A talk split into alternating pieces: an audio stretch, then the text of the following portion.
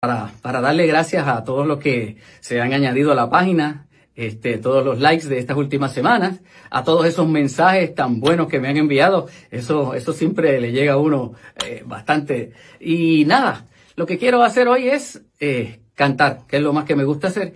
Y este tema se titula Delirio.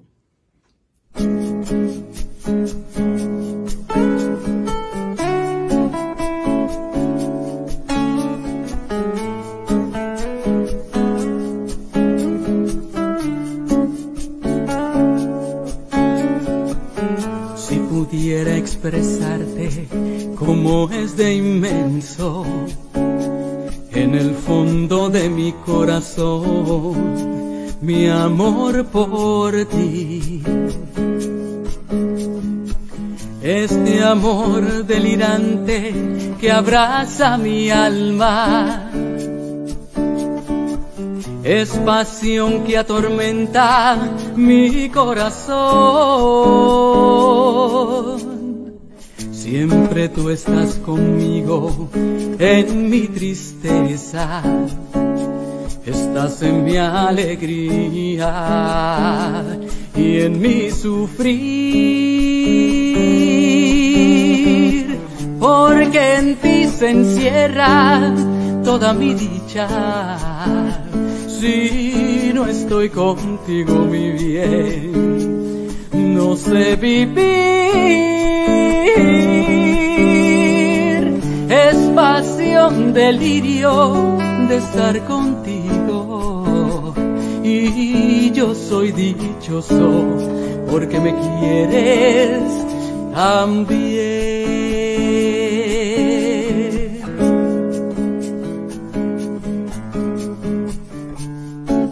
na na na na na na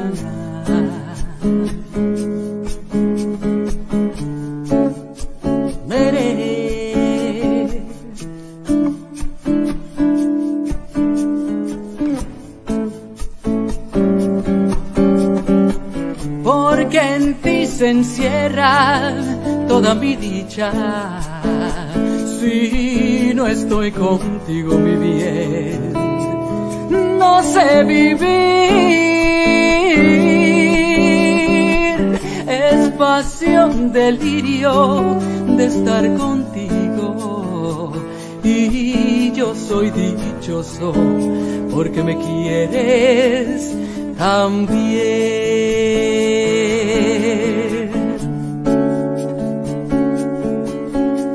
También.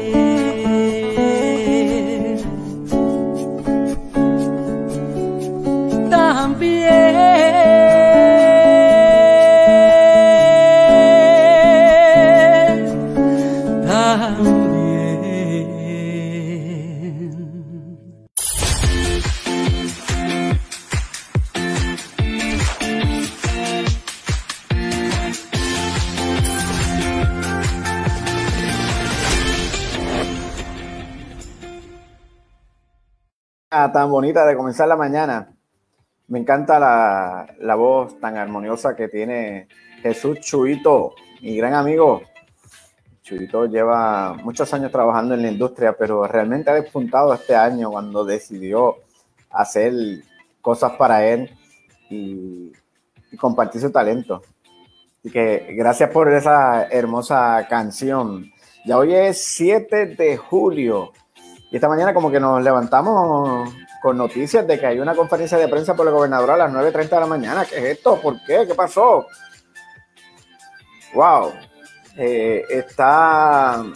Se rumora que la gobernadora podría estar considerada en este momento como sospechosa del delito de obstrucción a la justicia. Eso vamos a estar hablando durante la mañana también. Tenemos varios invitados que queremos compartir con ustedes eh, que harán de nuestro programa, como siempre, una delicia. Este proyecto que realizamos es una producción de Isabel Hernández eh, para grupo meta.com. Visita nuestra página. Tenemos un concurso, ¿lo sabías? Eh, ¿De qué trata el concurso? Es bien fácil. Lo único que tienes que hacer es, es darnos like y compartirlo. Eh, ganarte una de dos tarjetas de regalos valoradas en 50 dólares cada uno. Eh, fácil, fácil, como lo dije. Danos like y comparte. El sorteo se realizará el viernes 17 de julio del 2020 a las 9 de la mañana. Para participar, dale like y taguea a tres amistades en este post que vas a encontrar en Facebook. Eh, tienes hasta las 11.59 de la, de la noche del jueves 16 para participar y el viernes sacaremos el ganador para ver quién se lleva ese premio de 50 dólares de una tarjeta de Amazon. Facilito. Este programa lo puedes conseguir bien fácil en Facebook y también en YouTube. Dale, suscríbete a nuestra página de YouTube para que seas parte y, automáticamente pues te pueda también salir la notificación de que comenzó el programa.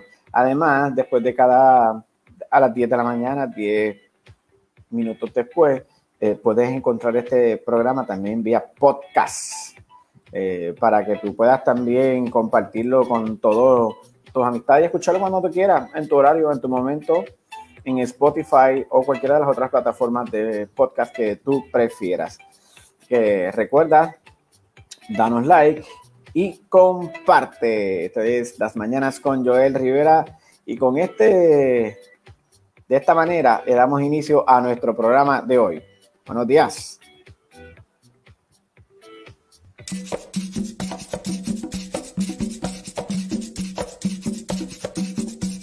Son las 8 de la mañana, hora de comenzar el día oficialmente y disfrutar en el tapón o en el trabajo.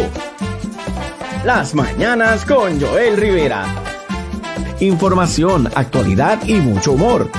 Conéctate a nuestro Facebook, Las Mañanas con Joel Rivera Sintonízanos por Tuning Radio en 11Q Radio 1140M. Este programa es una producción de Isabel Hernández para Grupo Menta. Síguenos en Facebook.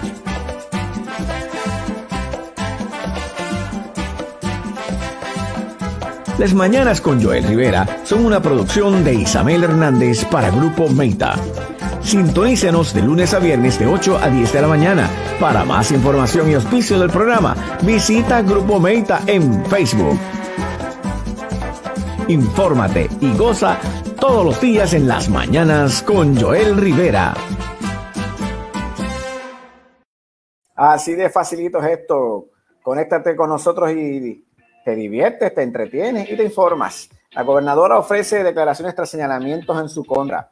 Así que eso es cerca de las 9.30 de la mañana va a haber una conferencia de prensa donde ella es la que está convocando. Eh, la conferencia se va a llevar a cabo en el Teatrito de la Fortaleza y allí van a estar ofreciendo detalles de lo, todo lo que ha sido referido en las últimas horas en torno a su referido al FEI, eh, el despido inmediato de la secretaria de Justicia y supongo que otros asuntos que estaba tratando de investigar el, esto. Así que, mira, llevan las ofertas para el talento local en el baloncesto.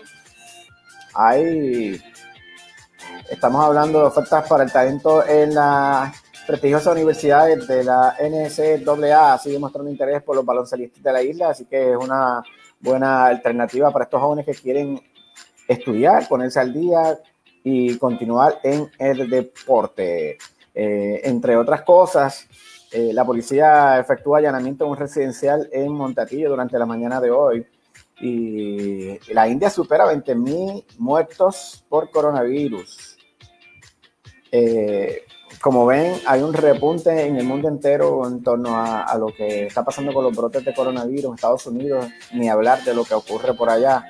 Pero, eh, esto es como que en guerra avisada no muere gente, pero seguimos cometiendo los mismos errores los mismos una y otra vez. En Puerto Rico al momento hay como 8.714 casos probables que aún no han sido confirmados eh, o, están todavía con esta situación de la espera de los exámenes.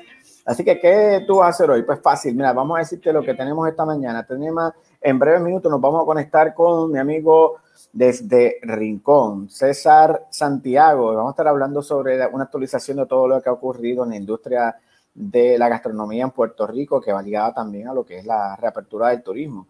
A las 8.30 de la mañana vamos a estar hablando con Hilda Teresa Ayala, ella es especialista en archivos y asesora de preservación y digitalización del Instituto de Cultura y podemos hablar de todas estas nuevas herramientas que utilizan los archivistas para entonces digitalizar todos estos documentos que tienen un valor histórico increíble y cómo lo hace el Instituto de Cultura. cerca de las 8.50 te vamos a estar conversando con Harold Leoner. Él es director del Festival de Cine Europeo de la Alianza Francesa. vamos a estar hablando de ese festival que se celebraba por el segundo año. Eh, y luego tenemos a las 9.15, vamos a estar eh, retransmitiendo una entrevista que le realizara a la licenciada Alba López, que, donde ella nos presenta su libro que se llama El jaque mate de la reina, pero también habla de su experiencia eh, que la llevó a escribir este libro. y a las 9.45, Café on a Budget. Vamos a hablar con Manuel y con su Hailey sobre este interesante podcast que ellos hacen toda la semana y que estoy seguro que puede ser de gran ayuda para muchos eh, que están trabajando con esto del presupuesto. Yo me estoy tomando rico café, en esta ocasión este café de, Etiopía. Tiene un saborcito achocolatado. Eh, la semana pasada estaba tomando un café de, Tasmania. Me acordaba mucho a los muñequitos que daban. Perdonen. Mm. Gracias. Y como hablé, íbamos a estar conversando eh, sobre una actualización de la gastronomía eh, en todo Puerto Rico. Y qué mejor hacerlo que invitando a la conversación a César Santiago. César. Saludos. ¿Cómo estás, Joel? Buenos días. Eh, bien contento, la verdad, que tenerte nuevamente aquí y, poder compartir una serie de inquietudes y, cosas que he visto, que yo también sé que, también eh, a todos los que nos están viendo, César es un empresario que tiene en el área oeste nada más cuatro eh, restaurantes. es, un atrevido cuatro veces. Eh, pero ha sido, en, en, cada proyecto ha tenido mucho éxito porque los ha logrado especializar en algo específico en cada uno de los restaurantes. Eh, el fin de semana tuvimos la oportunidad de hablar sobre cómo la mitad de Puerto Rico se desbordó y se movió hasta el área oeste. Eso es así, sí. Viste el, el party que había por, por allá, por Boquerón, que creo que, que ha sido uno de los más comentados acá en, en, en, la isla. Es que el área oeste tiene mucho sabor, Joel. Sí, definitivo. Y entonces como que es como si hubiera se nos olvida que cuando entramos a esa área de la hacia allá en el sur y, desde ya, desde Quebradilla ya nos olvidamos, ah, aquí no está pasando nada. Entonces la isla es tan linda y la gente es tan, eh, que nos llevamos tan bien, que no importa si yo te conozco o no, hacemos empatía rápido. Eso es así, eso es así. Eh, pero eh, hablábamos de que la mayoría de los restaurantes en el área oeste estaban llenos eso es correcto, sí. De verdad que vino mucha gente. Eh, y Joel, te digo yo que desde usualmente los fines de semana son los más concurridos y, en estos días, pues entendíamos que a lo mejor desde jueves, pero Aguadilla, que es donde estamos nosotros, ha estado abarrotado, diría yo, desde principio, es más, desde final del mes, desde final del mes pasado. Desde final del mes pasado ya llevamos seis o siete días, ¿verdad? Hoy, no, eh, hoy estamos como a, siete, a 6 de julio, ¿verdad?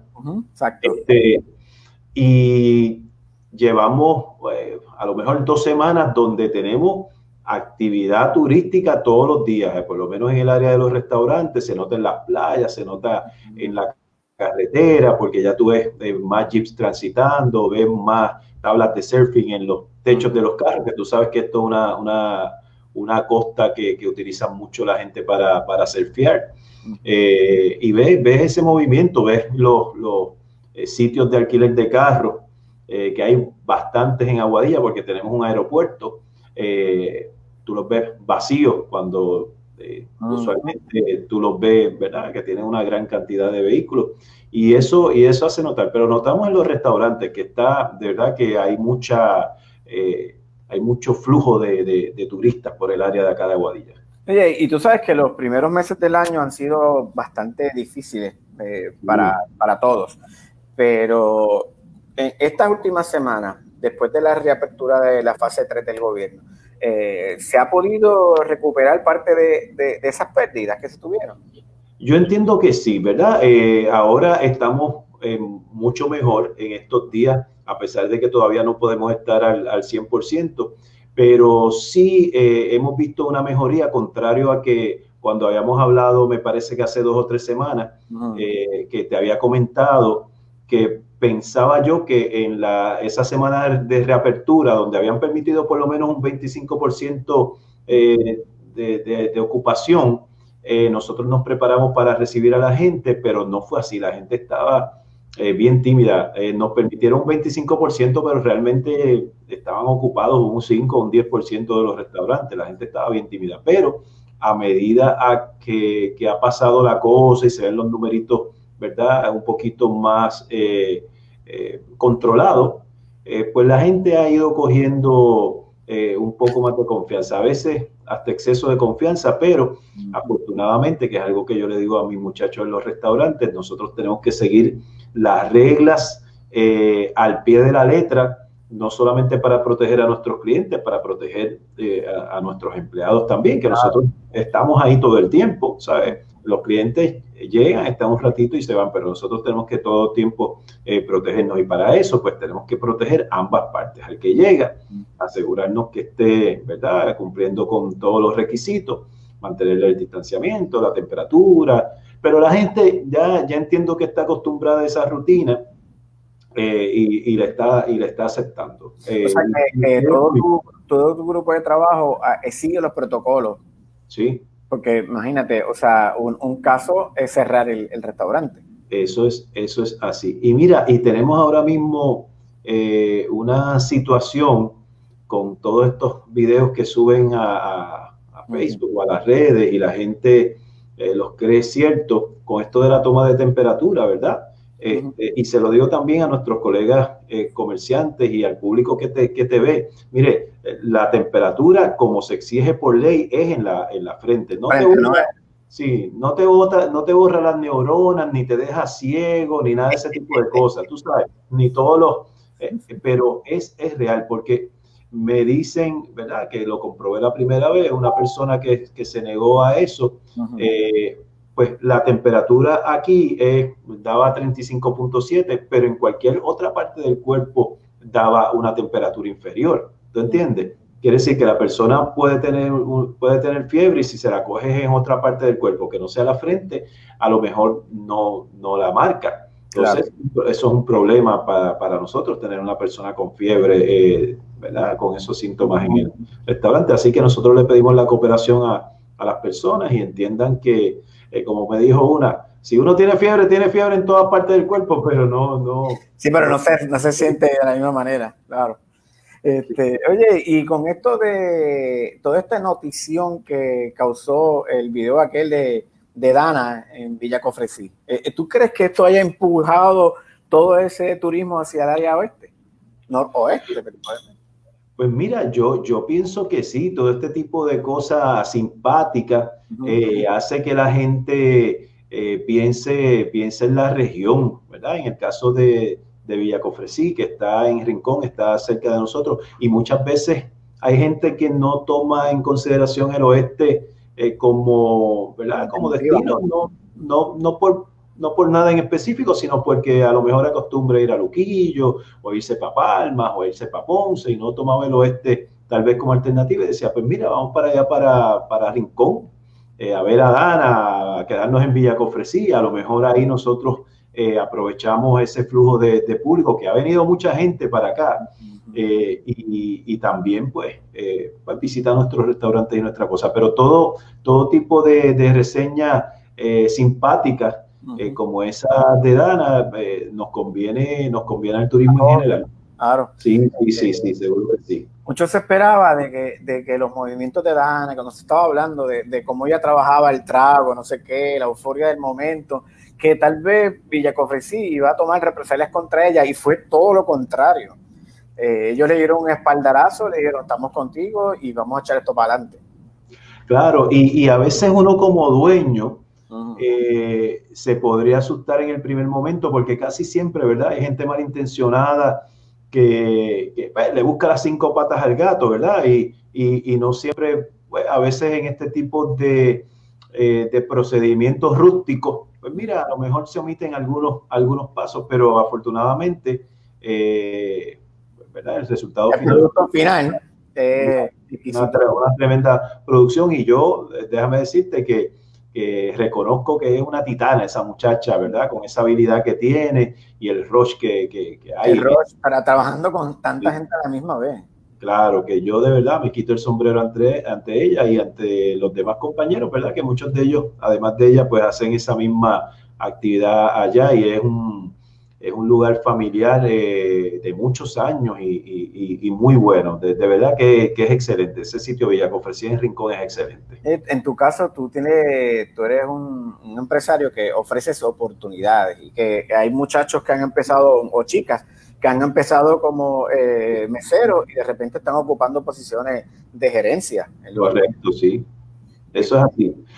Mira, eh, lo, lo, más bonito de, uno tener empleados es verle, verlos crecer, ¿verdad? Hay muchos que pasan por, por, nuestros restaurantes como un paso, ¿verdad? Están estudiando algún otro tipo de cosas y nosotros con mucho gusto le damos ese apoyo económico que necesitan, pero hay otros que tienen esto de carrera, ¿verdad? Que le apasiona servir, que les gusta la industria, que es lo que quieren hacer de por vida y eso pues también queremos este, motivarlos a que crezcan dentro de la industria y eso, y eso sucede, gente que como bien tú dices empezaron en posiciones bien bajitas eh, van interesándose por aprender más y tienen la oportunidad de, ascender grandemente. Y en, eh, más en la empresa de nosotros, donde tenemos cinco, cinco restaurantes y no solamente es en el aspecto de, de, atender mesas y servir bebida. Mira, aquí se trabaja con mercadeo, aquí se trabaja con, con estadísticas, se trabaja con inventario, eh, con diseño de menú, con diseños gráficos. Tú sabes, son, son muchas áreas donde puede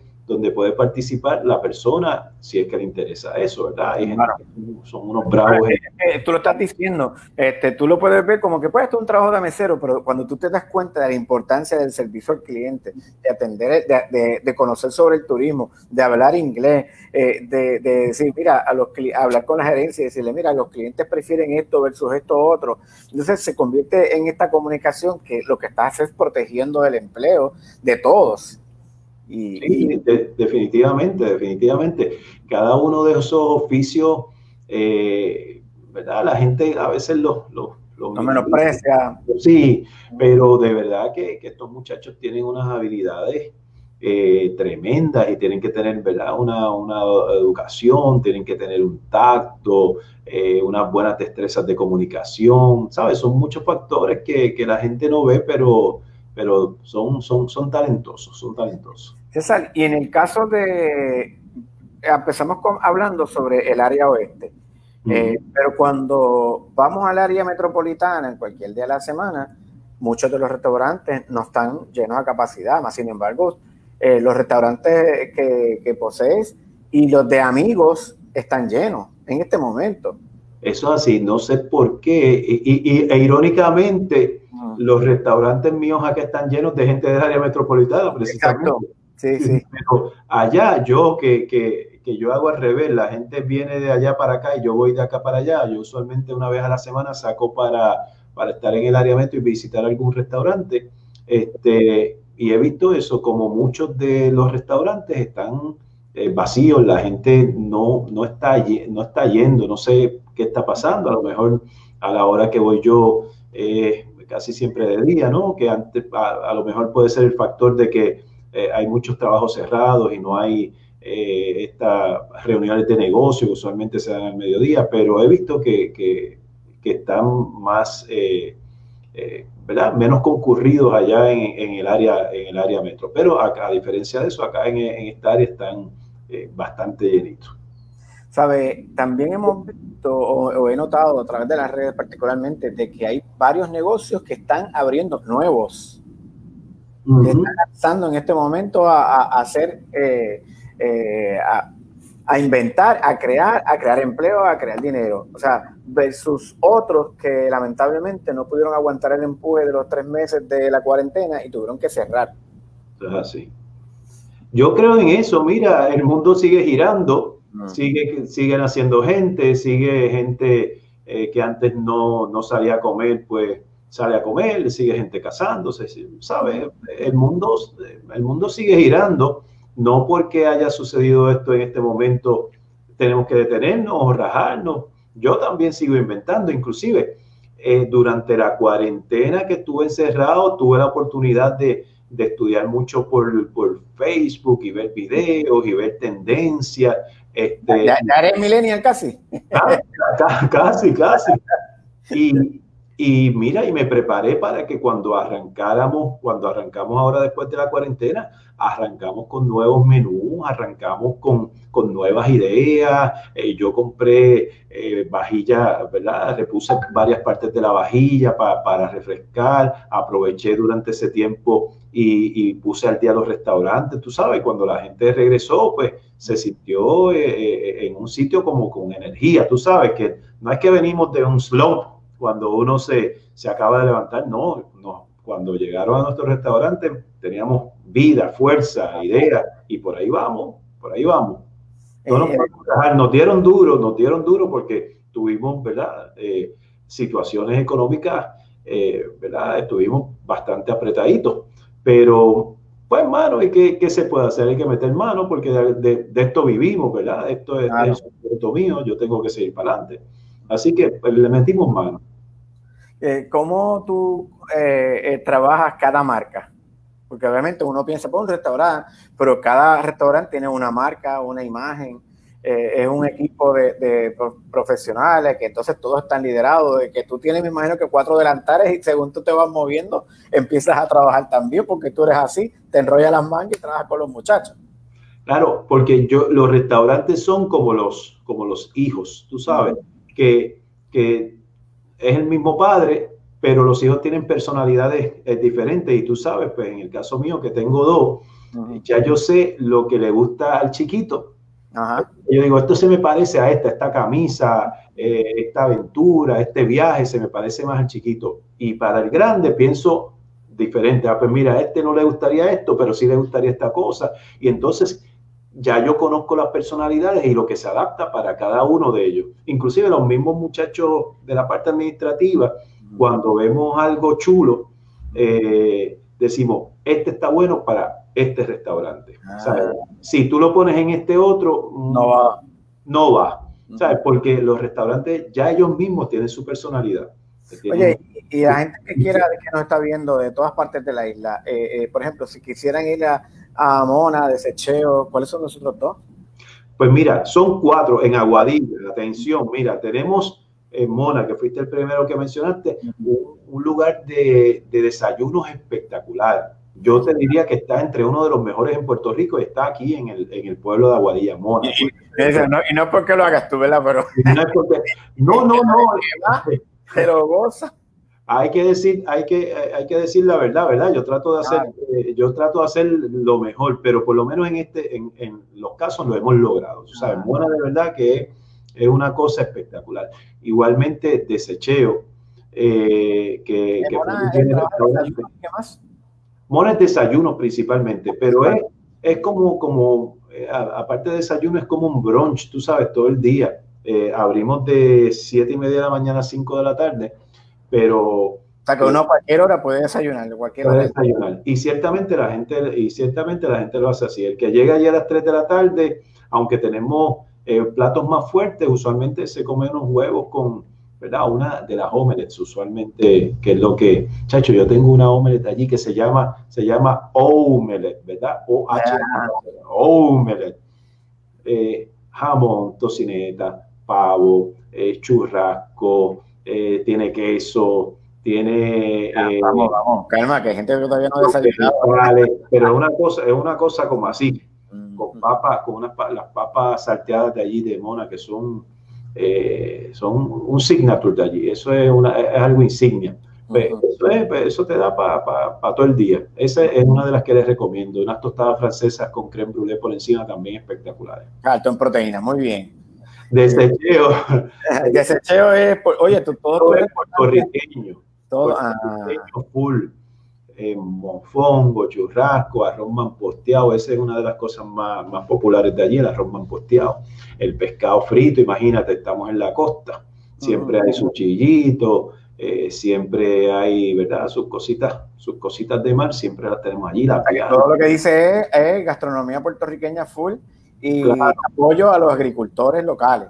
Claro, claro, eh, muchachos, sí, aquí nosotros compramos eh, la yuca es de aquí, de, del área de, Isabela, me parece que es, y por ahí para abajo tratamos de comprar todas las cositas eh, frescas por aquí, por el área. Entonces, eh, Peña Blanca, que es nuestro restaurante de marisco, este está en el pueblo, se llama igual que la famosa playa acá en Aguadilla, que es de mariscos y comida criolla. Todos nuestros conceptos tienen la comida criolla, que es lo que la gente que llega acá al área oeste está buscando.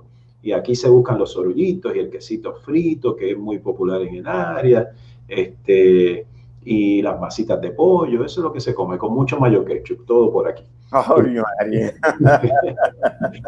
y entonces cinco, que cinco es eh, comida internacional también, ahí hay un, un salmón empanado en coco sobre unos petuchines al pesto, que es uno de los platos más, más eh, eh, solicitados allí, el mofongo cinco estrellas, que, tiene también ese, ese más carnívoro, chorizo, pollo, churrasco, eh, cerdo, esa es una combinación de sabores en salsa blanca, que usualmente los, los, combinan con salsa roja, ese es en salsa blanca, que es espectacular también. Y tiene pizza, tiene, tiene, cada uno de ellos tiene alternativas para que toda la familia pueda, pueda disfrutar y precios razonable. Usualmente, ¿verdad? Como sabemos que acá, para, por acá vienen en bonche, casi todos los restaurantes o todos los restaurantes tienen platos para compartir.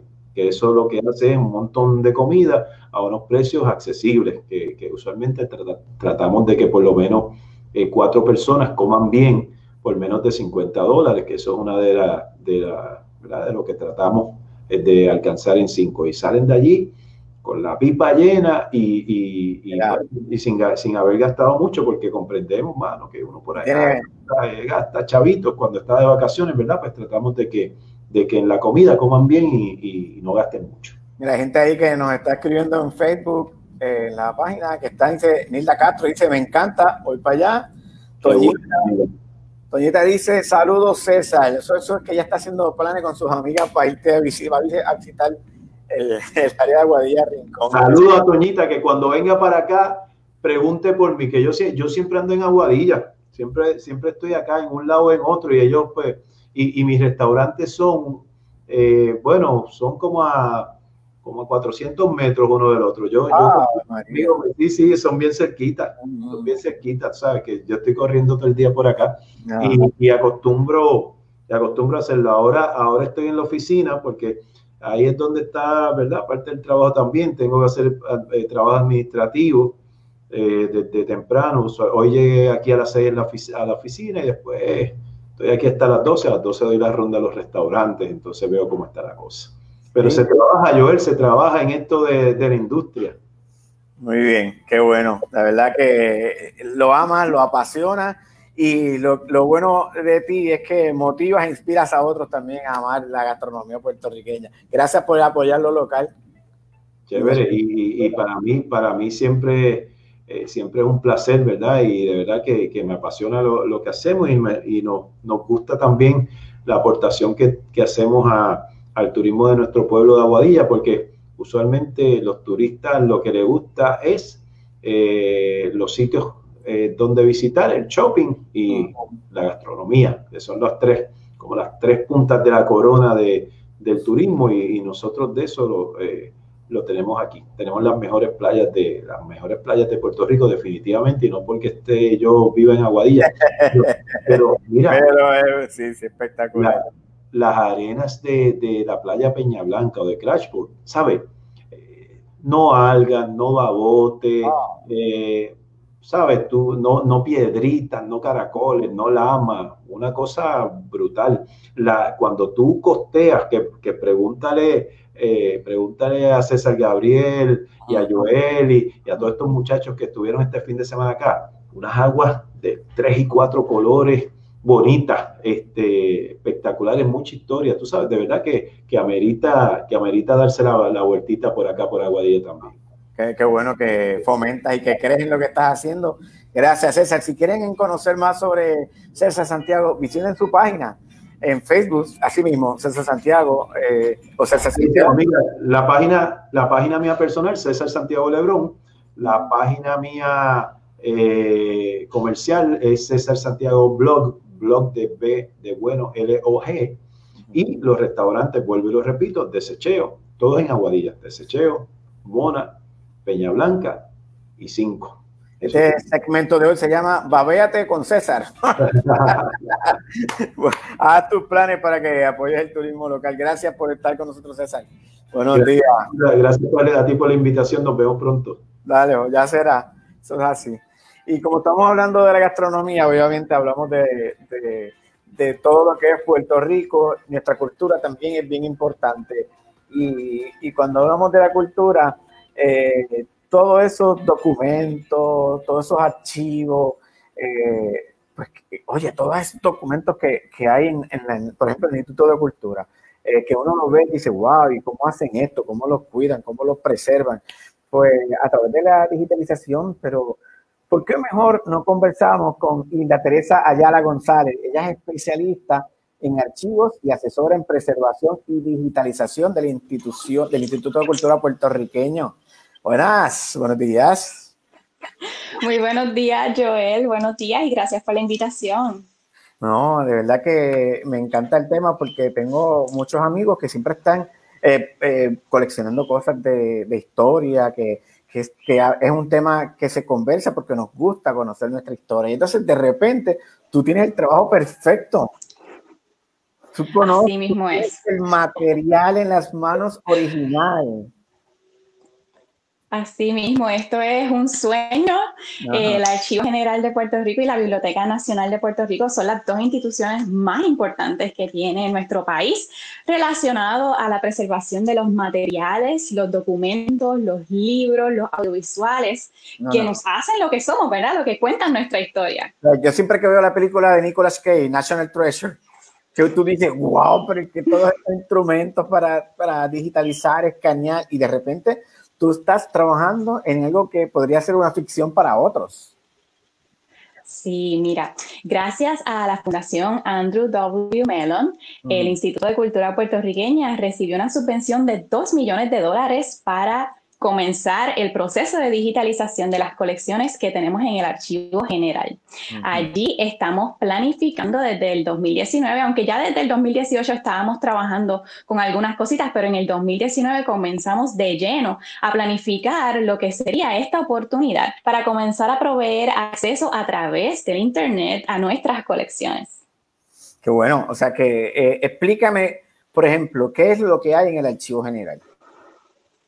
Oh, wow. El archivo general es... sí, es, esa es una muy buena pregunta. Bueno, el, archivo general es el archivo del país y por ende toda la documentación histórica de más de 50 años está custodiada en esta institución. Tenemos documentos que datan del siglo XVIII, eh, desde la soberanía, desde que estamos bajo la España, Estados Unidos y desde el ELA. Así que todas estas distintas etapas están custodiadas allí. Tenemos también, no tan solo documentos en papel, tenemos también las primeras grabaciones de Puerto Rico que las pueden escuchar a través de archivo eh, ICP, este proyecto de digitalización que ocurrió el año pasado, eh, de, hace disponible a través de la plataforma las primeras grabaciones de música de Puerto Rico. También tenemos audiovisuales, la colección de la Divetco, puedo mencionarte, por ejemplo, que también está accesible a través de archivo ICP, una colección maravillosa producida bajo la Divetcom que está accesible también para que todos la puedan observar. O sea que, y, en, y en tu carácter personal, ¿qué estás trabajando? Bueno, ahora mismo estamos en el proceso de planificación para comenzar este proyecto maravilloso de la Fundación Andrew Medon. El enfoque va a ser el proveer acceso a sobre 500.000 imágenes y ahora mismo estamos planificando cómo es que vamos a hacer esto, ¿verdad? Porque este es un proyecto masivo, nunca el Archivo General había trabajado un proyecto a gran escala, así que tenemos que planificar cada uno de los detalles para que sea, mira, excelente y que podamos llevar esas colecciones a nuestro público prontamente. Está llevando el archivo eh, eh, como está ahora mismo, que está en papel, documentos, grabaciones, para que sea virtual y accesible a todo el mundo. Es correcto, esa es la meta. La meta es que nosotros podamos colocar estas eh, colecciones disponibles para aquellos investigadores, el personal, el público en general que quiera aprender sobre nuestra historia y nuestras colecciones, que lo puedan hacer, no importa donde ustedes estén, lo que van a necesitar es tener un dispositivo móvil, acceso a Internet y van a estar disponibles para todos ustedes. qué maravilloso para esa gente que están en otros países como España, que vienen mucho o de Estados Unidos a, hacer estudios que ahora lo puedan accesar o eventualmente lo puedan accesar a través digitalmente.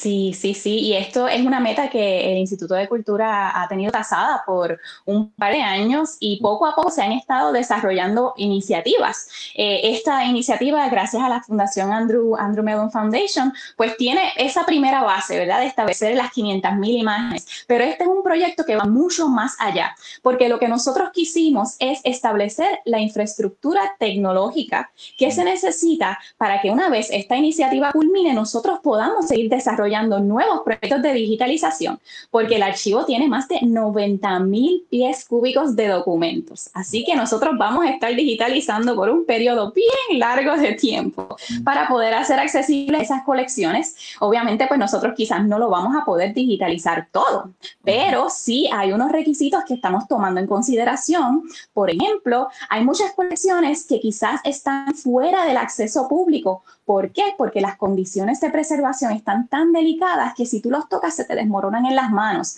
Y como es nuestro deber proteger estas colecciones, lamentablemente el público no lo puede ver. Pero eso es uno de los elementos que nosotros vamos a atender. ¿Qué colecciones, qué recursos nosotros podemos trabajar, eh, obviamente de la mano de especialistas en conservación de papel, que preparen estos, estos documentos para que no se lastimen durante el proceso de digitalización y que los podamos hacer accesibles?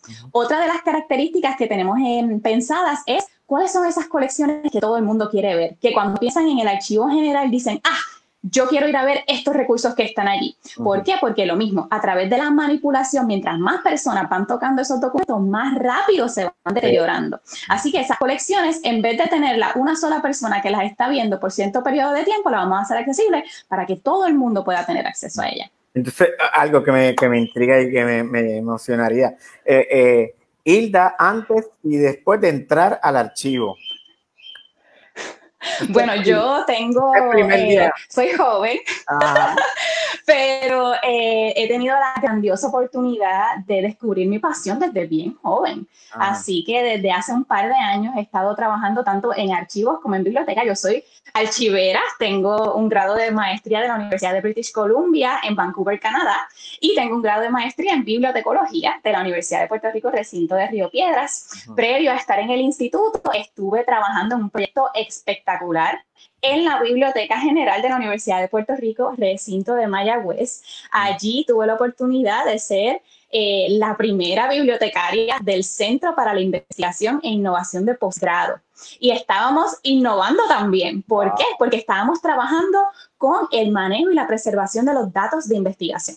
Sabemos que los datos es la base de todo y establecimos este programa para ayudar a los profesores y a los estudiantes a que ellos aprendieran a manejar sus documentos electrónicos y específicamente sus datos de investigación porque sabemos que los recursos que son electrónicos tienden a ser más vulnerables. Estos se pierden, se dañan, se corrompen. Así que, ¿qué estrategias nosotros podemos implementar, verdad? Para que estos estudiantes que con tanto afán llevan a cabo sus investigaciones y que el formato digital los pudieran preservar. Así que yo tuve esa maravillosa oportunidad. También desarrollamos el repositorio digital de la Universidad de Puerto Rico de Mayagüez, donde están accesibles ahora mismo las tesis de investigación de los estudiantes y otros distintos proyectos que se han ido implementando. Así que yo tuve la maravillosa oportunidad que tan pronto llegué de Canadá, tuve esa em, oportunidad de estar con ellos en la Universidad de Mayagüez. También trabajamos muchos aspectos de la preservación porque como sabemos el huracán María afectó a muchas colecciones en Puerto Rico y gracias a dos subvenciones también del National Endowment for the Humanities podemos, eh, pudimos trabajar otras cositas relacionadas a la preservación. Y no me contestaste la pregunta, ¿cómo es ese momento en que tú entraste al archivo donde está la madre de todo guardado? Ay, cuando entré al archivo, bueno, eh, esto es un secreto, ¿verdad? Que te voy a contar. Cuando yo decidí que quería estudiar archivística, en esa carta de presentación que uno tiene que escribirle a la universidad, yo dije que mi meta era regresar a mi país y entrar al Archivo General de Puerto Rico para ayudar en todo lo que ellos necesitaran, ¿verdad? Yo siempre he estado bien dispuesta a colaborar con el país y esa sensación de que se me dio, de que mira, algo por lo que yo había luchado, con lo que siempre había soñado, porque yo creo que todas las personas que estamos enfocadas en el mundo de la preservación, de la historia, soñamos con el Archivo General, soñamos con la Biblioteca Nacional y para mí ese día fue de los días más felices y todavía, ¿verdad? Se me nota en la cara que a pesar de que he estado con ellos un tiempito, eh, soy la mujer más feliz del mundo porque tengo la oportunidad de colaborar eh, y de preservar esos materiales tan valiosos que mantiene nuestro país y que se custodian en el, en el Instituto de Cultura bajo el Archivo General de la Biblioteca Nacional. ¿Y, hay algún documento que tú hayas visto que te diga, ah, esto en mis manos, ante mis ojos? Pues fíjate, eh, hay, demasiados documentos, pero yo creo que de los, de los documentos que, más me, me parecieron... Diariamente tú descubres un documento y dices, wow, esto. Sí, es que todo, allí, allí, hay tantas cosas magníficas, pero de los, de los documentos que más recientes tuve en mis manos, ¿verdad? Creo que es un, es un documento histórico muy importante y tiene que ver con la una libreta que mantiene los libertos, ¿verdad? ¿Quiénes fueron esos, esas personas que se mantuvieron esclavizadas y luego se les, se les dio la libertad? Y esto es un libro hermoso que está hecho con tinta ferrogálica y que es uno de los libros que tenemos que digitalizar porque la tinta ferrogálica está, está hecha a base de, de, hierro. ¿Y qué sucede? Cuando eso se expone a alta humedad, se comienza a oxidar, a corromper y rompe el documento. Y ese es uno de los maravillosos objetos que se custodian allí, ¿verdad? Uno solo en estos Pero hay muchísima información. En estos días que se ha hablado tanto del racismo y todo esto, de, ver lo que ha ocurrido después de George Floyd, eh, lamentable su muerte, eh, tú que tengas este documento en tus manos, verlo y, y veas que es posible lo que se creó y que se le da libertad a muchos esclavos, te dicen, me, me imagino lo que tienes que haber sentido.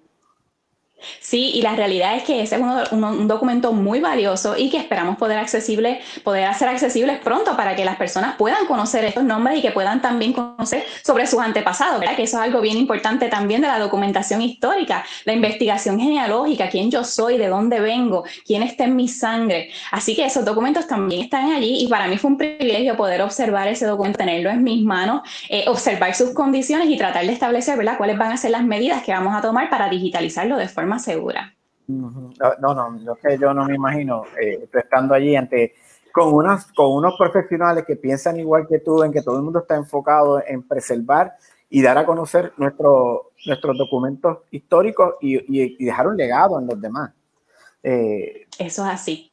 Te, te pregunto. la realidad es que el, asimismo es, ¿verdad? Es un equipo de profesionales eh, de lo más alta calibre y los que trabajan dentro del archivo general han estado desarrollando ese archivo por los pasados, las pasadas décadas, así que ellos son los que tienen ese conocimiento de cuáles son esas colecciones que se custodian, la importancia, ¿verdad? De por qué es que llegaron allí. Y para estos jóvenes que están pensando estudiar historia, archivo, ¿qué tú le puedes decir? Pues mira, tanto la archivística como la bibliotecología, yo creo que son dos profesiones que son extremadamente pertinentes. Está eh, la archivística, todos nosotros tenemos que manejar documentos en nuestro día a día, ¿verdad? Tú trabajas con documentos, trabajas con papeles, trabajas con libretos. ¿Cómo tú vas a cuidar eso? ¿Cómo tú vas a hacer que este legado de las mañanas se mantenga para la posteridad, para que la gente sepa cómo tú te levantabas, quiénes eran tus invitados? Así que yo creo que es una destreza que todas las personas deben tener. Todos nosotros administramos nuestras finanzas. Qué mejor manera, ¿verdad? Que nosotros aprender a manejar nuestros documentos para asegurar, ¿verdad? De que esos documentos se están custodiando de la manera adecuada. Yo tengo que guardar mis planillas por cinco años, que lo estoy haciendo de manera correcta. Así que yo le diría que a, todas esas personas que si les interesa, mira, que se tiren de cabeza, porque nosotros no vamos para ningún lado, somos más pertinentes que nunca y también estamos eh, amarrados a lo que es el acceso a la información. El archivo y la biblioteca son los, las fuentes principales para proveer acceso a la información. Así que sin nosotros no habría acceso a nada. Y como dicen, eh, quien no conoce su historia cometerá los mismos errores. Exactamente, está condenado a repetirla. Exactamente. Nosotros tenemos que volver a hablar de, otros temas y, ya en particularmente de algo en específico, de lo que estás trabajando, esos documentos maravillosos y, tal vez a esa gente que, nos están viendo, que estoy seguro que dice, ¿y cómo yo también puedo hacer esto en mi casa? Ustedes tienen, ¿cómo yo empiezo a preservar mis documentos que, que pueden tener más de 50 años y que algunos podrían ser eventualmente pasados al Archivo General de Puerto Rico? Correcto, documentos históricos, porque el archivo también tiene lo que se conoce como colecciones particulares. Y allí hay colecciones que son de personajes prominentes eh, que se custodian allí para, para que otras personas conozcan lo que hicieron estas personas en Puerto Rico. Y hay una de las colecciones más, más famosas, es de Jungans, que él era un coleccionista, coleccionó de todo, libros, documentos, postales, fotografías, hasta arqueología. Y toda esa colección en la, la, la tenemos nosotros allí para hacerla accesible al público. Así que bien importante.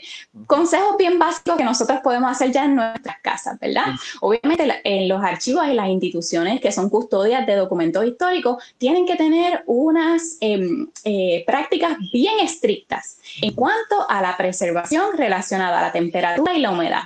Obviamente nosotros vivimos en el Caribe y la temperatura y la humedad que nosotros estamos acostumbrados no le es de mucho agrado a los documentos. Estos tienden a envejecer y a deteriorarse más rápidamente cada vez que se exponen al calor o la humedad causa hongos. Así que nosotros tenemos que proteger nuestros recursos, ¿verdad? No los podemos poner en un lugar que sea húmedo, debemos mantenerlos lejos de la pared para que no les dé el calor, eh, que, ¿verdad? Si, si, cae el sol por las tardes para que no estén ahí. Otra cosita que podemos hacer es tener cuidado con el tipo de papel que estamos utilizando. Y eh, ustedes podrían hacer hasta un experimento en sus hogares. Cojan un pedazo de papel de periódico y usted déjelo, no tiene ni que poner al sol, déjelo sobre su escritorio un par de días para que usted vea cómo ese papel se empieza a encoger, se pone amarillo y al fin y al cabo, al par de semanas, el papel se puede desmenuzar. Eso quiere decir, ¿verdad?, que ese, ese papel perdió sus, sus características mecánicas y nosotros tenemos que cuidar que los documentos que son de gran valor para nosotros, hacerlo en un papel de buena calidad, ¿verdad? Un papel que sea de algodón o un papel, lo que nosotros le llamamos ¿verdad? libre de ácido. Eso sería, ¿verdad? Algunas cositas. Yo, yo pensaba en ti y, dije, wow, yo me imagino a, a, Isla Teresa cuando llegó, le dijeron, mira, estamos en cuarentena, hay que usar guantes y mascarilla y tú, normal, nuestro día a día. Para nosotros, en, en, el archivo es bien importante la protección. Estamos ah. trabajando con documentos que pueden tener polvo, que pueden tener esporas, que pueden tener hongo. Así que los, los, archiveros siempre tienen sus mascarillas, siempre tienen sus guantes. Los guantes son bien importantes. ¿Por qué? Porque los aceites de nuestras manos pueden manchar los documentos. Así que, ¿verdad? Esto de que hay que lavarse las manos siempre, cada, eh, por 20 segundos, eso es una costumbre de todas las personas que visitan los archivos, tienen que tener esas manos limpias y si no, tenemos que tener los guantes. Tú no puedes tocar una fotografía con tus dedos porque la vas a marcar, ¿verdad? Así que eh, para nosotros ese es nuestro día a día. Así que, oye, eh, me parece una magnífica charla que hemos tenido. Siento que he aprendido y he cogido un curso intensivo contigo. a la orden cuando quiera. Ya, ya volveremos a hablar, definitivo. Gracias, Isla Teresa. Gracias por No, gracias a ti por la invitación y estén, estén pendientes a las redes sociales del instituto para que sigan el día a día de este proyecto de digitalización del archivo general y a la orden. Cuando quiera volver a hablar, aquí nos veremos. ¿Cuál es la página nuevamente para esas personas que quieran buscar información? Bueno, pueden buscar las redes, en las redes sociales al Instituto de Cultura Puertorriqueña. Allí no tan solo eh, se enteran ¿verdad? de lo que estamos haciendo, pero también pueden ver todas las actividades digitales que hemos desarrollado durante todo este periodo de cuarentena. Tenemos muchas actividades para la familia, tenemos cultura virtual, tenemos coloqueo, así que los invitamos a que estén pendientes y también estamos de celebración, ¿verdad? Los 65 años del instituto, así que otras cositas también vienen por ahí. ¿Sabes qué me gusta de ti? Que estamos hablando de historia, pero te vives el presente. Y eso es bien importante también. Gracias. Así mismo es. Sin presente no hay historia. Así Ahí lo tienen, exactamente. Bueno, muchas gracias. Pues gracias. Nos vemos entonces. Bonito día a todos. Gracias. Ya Gila Teresa González, especialista en archivos y asesora de preservación y digitalización del Instituto de Cultura Puertorriqueña eh, del Archivo General. Bueno, y, ella habló de algunos temas bien interesantes como el cine puertorriqueño, el adivesco y otras cosas. Eh, pero en estos días se va a celebrar un festival europeo en Puerto Rico y vamos a conversar en breve con Harold Leonard. Pero primero vean el video trailer donde están parte de las películas de este festival de la Alianza Francesa. Chequéalo.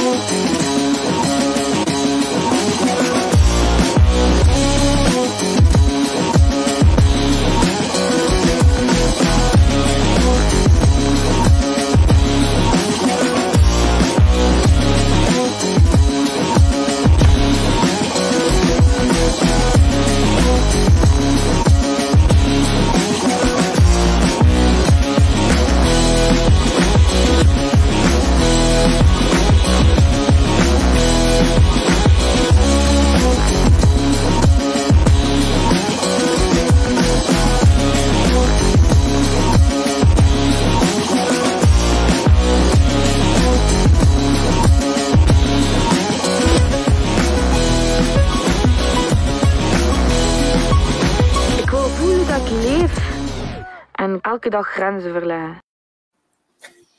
¿Ya vieron eso? Increíble la cantidad de películas, acción, drama, todo lo que hay, porque regresa el Festival de Cine Europeo de Puerto Rico del 14 al 28 de julio, celebrando la edición número 11 con 17 películas europeas. Pero qué mejor que conectarnos con el director del festival, Harold Leonard, para hablar de este gran... Buenos días, buenos días, ¿cómo están?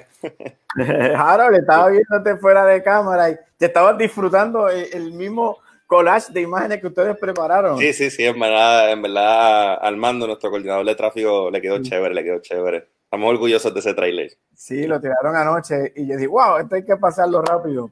Eh, me encanta la variedad, la diversidad y, y, el festival que se dé en un momento donde eh, estamos regresando a esta nueva fase de la nueva normalidad, tiene mucho más, más relevancia que nunca. Así mismo, así mismo es. Eh, como muy bien dijiste, el festival se, empieza la semana que viene, del 14 al 28 de julio. Vamos a tener dos semanas llenas de películas. Tenemos 20 películas, 12 países europeos. De esas 20 películas, dos son eh, documentales puertorriqueños. Adicional, tenemos nuestra tradicional eh, competencia de cortometrajes puertorriqueños cortaditos y una muestra de siete cortometrajes eh, de, cineastas locales eh, profesionales que se van a estar presentando antes de algunas de las películas europeas que vamos a tener para nuestra audiencia. O sea que no solamente nos quedamos en el viejo continente, sino que también le damos oportunidad al talento local. Sí, eso siempre ha sido bien importante para la Alianza Francesa. El festival pues lo produce el Lian Francés, que es una escuela de idiomas en, San Juan. Eh, parte de la misión es el intercambio cultural, así que ya llevamos eh, ocho años con la competencia de cortometrajes puertorriqueños y trayendo, ¿verdad? Intercalando eh, películas puertorriqueñas dentro de nuestra programación. Para nosotros es bien importante continuar la exposición de, del cine local, no solamente traer buenas películas eh, independientes eh, de fuera de Puerto Rico, sino también darle exposición a nuestro propio talento. ¿Y cómo es la edición este año? ¿Dónde se va a estar llevando a cabo? ¿Es online? ¿Cómo es? Pues este año la edición es online, todo, pues todos nos hemos tenido que mover eh, a las redes, ¿verdad? Así que para acceder, eh, la gente puede acceder a festivaldeCineEuropeo.com, festivaldeCineEuropeo.com. Una vez ahí, eh, ¿verdad? En el homepage, la gente solamente puede clicar en obtener taquillas. Eso los lleva a otra plataforma en donde pueden encontrar la cartelera con las 20 películas, incluyendo la competencia de cortometrajes. Una vez eh, en la plataforma, solamente escoges, eh, cliqueas el afiche, están los 20 afiches de las películas que quieras ver, cliqueas en el afiche, eso te lleva a la página donde puedes encontrar más información sobre la película en la cual estás interesado o interesada. Eh, ahí puedes ver el trailer y puedes comprar pase, puedes comprar el boleto por 4.99, te da 24 horas para ver la película, es como un video on demand, y o puedes comprar un pase de, de 5 películas por 19.99 o el all inclusive por 74.99. rayos, o sea que te, o las ves o las ves todas. Porque así mismo, así mismo. Y lo chévere es que a diferencia del cine, en donde pues usualmente tú no pagas una taquilla por una persona, tú puedes hacer un corillo, invitas a un montón de amigos, la ves con tu familia, eh, le das play, paga y todos pueden pagar un pesito, 50 chavos, eh, traen la pizza, traen los otros, traen los hamburgues y están disfrutando del mejor cine europeo. Y algo chévere es que, que, claro, lamentablemente esto no lo teníamos. Cuando vamos al cine podemos comentar luego de cada película. así mismo es, así mismo Pero una, lo bueno es que ya no me voy a perder una película que coincide con otra que estén dando al mismo horario. Correcto, la ves, la ves cuando tú, como, como tú quieras y cuando tú la quieras desde la comodidad de tu casa, la puedes ver también a través de eh, tus dispositivos, eh, smartphones, la puedes ver también dentro del browser de, si tienes un Smart TV, dentro del browser, busca festivaldeCineEuropeo.com y te lleva, es cuestión de agrandar la pantalla y es como si la estuvieras viendo en la sala de tu casa. También está por Apple TV, los, que, los usuarios que tengan Apple TV también pueden buscar la, aplicación a través de festivaldeCineEuropeo.com. Así que bien facilito, festivaldeCineEuropeo.com, ahí vas a cliquear, buscas la información y ves la película en la comodidad de tu casa, con tu familia, con tus amigos y eh, también eh, va a ser más accesible. Este año tenemos seis películas con audiodescripción y subtítulos asistivos para nuestra audiencia eh, que pues tengan dificultades para leer o para escuchar. incluyendo la competencia de cortometrajes puertorriqueños. vamos a tener una película española, una película francesa y los cortometrajes puertorriqueños con audiodescripción. Y vamos a tener adicional tres películas europeas, una de Rumania, una de Finlandia y otra francesa con eh, audio de, eh, subtítulos asistivos específicamente. y, y, esa, y dime alguno de los títulos que tú entiendas de que son como que las atracciones de este festival. Bueno, pues hay varias que me gustan. Eh, puedo recomendar rápido. Tenemos dos películas kinky para un público más adulto. una se llama Acid, que nos viene directamente de Rusia, y la otra se llama We, directamente de los Países Bajos así es como una exploración de, la masculinidad, versus que Wii es, un, es una película donde este grupo de amistades en la frontera entre eh, Holanda y Bélgica eh, juegan un juego de, reto y verdad y a medida que va evolucionando la película los retos se vuelven como que un poco más intensos. Tenemos esas dos películas. Eh, tenemos películas para un público familiar, tenemos una película directamente de Alemania, Cleo, sobre esta muchacha que está tratando de, está dando un recorrido alrededor de Berlín, en la capital de Alemania, buscando la manera de crear esta máquina del tiempo para poder eh, traer de vuelta a su mamá fallecida. Esa película es específicamente para, para jóvenes, eh, niños y para toda la familia, al igual que El Gran Baño, eh, que es una película francesa, que también va a tener audiodescripción y subtítulos asistivos. ambas películas, como mencioné, son para toda la familia. Eh, van a incluir dentro de la página web, hay un enlace para descargar un, un, folleto pedagógico en donde la familia, una vez termina de ver la película, eh, puede discutir los temas presentados en la película entre familias y tener una conversación un poco más llevadera. Hay quiz al final de las películas. Sí, bueno, así mismo, así mismo. El punto es que pues la gente eh, sea un poco más interactivo. Este festival también queremos que sea un poco más interactivo. Lo mismo con la competencia eh, de cortometrajes puertorriqueños. Vamos a tener cuatro magníficos cortometrajes de cineastas jóvenes, en eh, público, sí, cortadito. Así que el público va a poder votar por, por su cortometraje favorito. Mm. así que nada, estén pendientes, estén pendientes. O sea que no ha perdido en esencia el festival e, ese, esa interacción, ese eh, dejar conocer todo lo que se está haciendo en otras partes, así como aquí. Me, encanta, de verdad, porque siguen fomentando el arte y también, eh, en este caso, el idioma francés, que está bien presente en muchas de las películas. Así mismo, así mismo. Y otra cosa bien importante que hay que mencionar es el hecho de que ya el Festival de Cine no simplemente se va a quedar en San Juan, ahora todo Puerto Rico tiene acceso eh, cuestión de eh, eh, entrar a festivaldecineuropeo.com y desde cualquier parte de Puerto Rico, incluyendo las islas de Vicky Culebra, pueden entrar y ver las películas. Esa era una de las discusiones que siempre, cada año, ah, es que siempre lo hacen en San Juan. Y pues ahora lo llevaste a Ponce. Ah, porque no, no, lo llevan a otros lados. No hay no obstante, eh, también es importante recalcar que como quiera, vamos a, irnos de tour por la isla. El festival siempre de una vez termina, tenemos como una pausa de dos semanas y después comienza la, la cinegira. Este año la vamos a hacer digital. Eh, comenzando en septiembre van a haber una fecha en específica eh, donde la, la, audiencia podrá entrar a ver los cortometrajes puertorriqueños o a ver una películas de, francesas, específicamente francesas. Así que para eso la gente debe estar pendiente. Ya para septiembre tendremos esa cartelera corriendo. Esperamos que esa cine, cine gira virtual dure aproximadamente unos dos meses. Me encanta lo que estás haciendo. Me encanta cómo te diviertes trabajando con algo que es de verdad fomentando el arte y la cultura. Muchas gracias, muchas gracias. Eh, ya veremos cómo este festival eh, le llega a, todo el mundo y cómo vas a seguir creando que, pues, ahora mismo masificando y lo que estás haciendo, que otras personas tengan accesibilidad a través de la, de la te voy a decir de la cuarentena, de gracias a la cuarentena.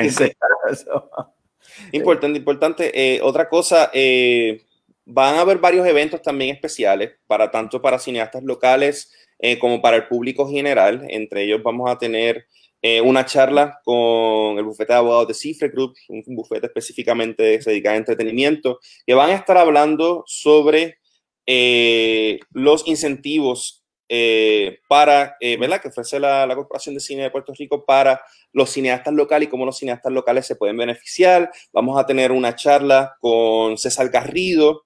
Él es un productor y un consultor de mercadeo. Él va a estar hablando sobre cómo desarrollar audiencias eh, va a dar un taller específicamente para los cineastas de, cortaditos, de la competencia de cortometraje. No obstante, el público puede acceder Eh, para hacer esto, eh, nuevamente, una vez entra a festivalescineeuropeo.com, cliquean en el área de eventos. En eventos están todos, están eh, todas las charlas, están todos los talleres. Van a ver también unas sesiones de preguntas para el que sepa. El 15 de julio específicamente abre corto, la competencia de cortometrajes, va a tener su premier.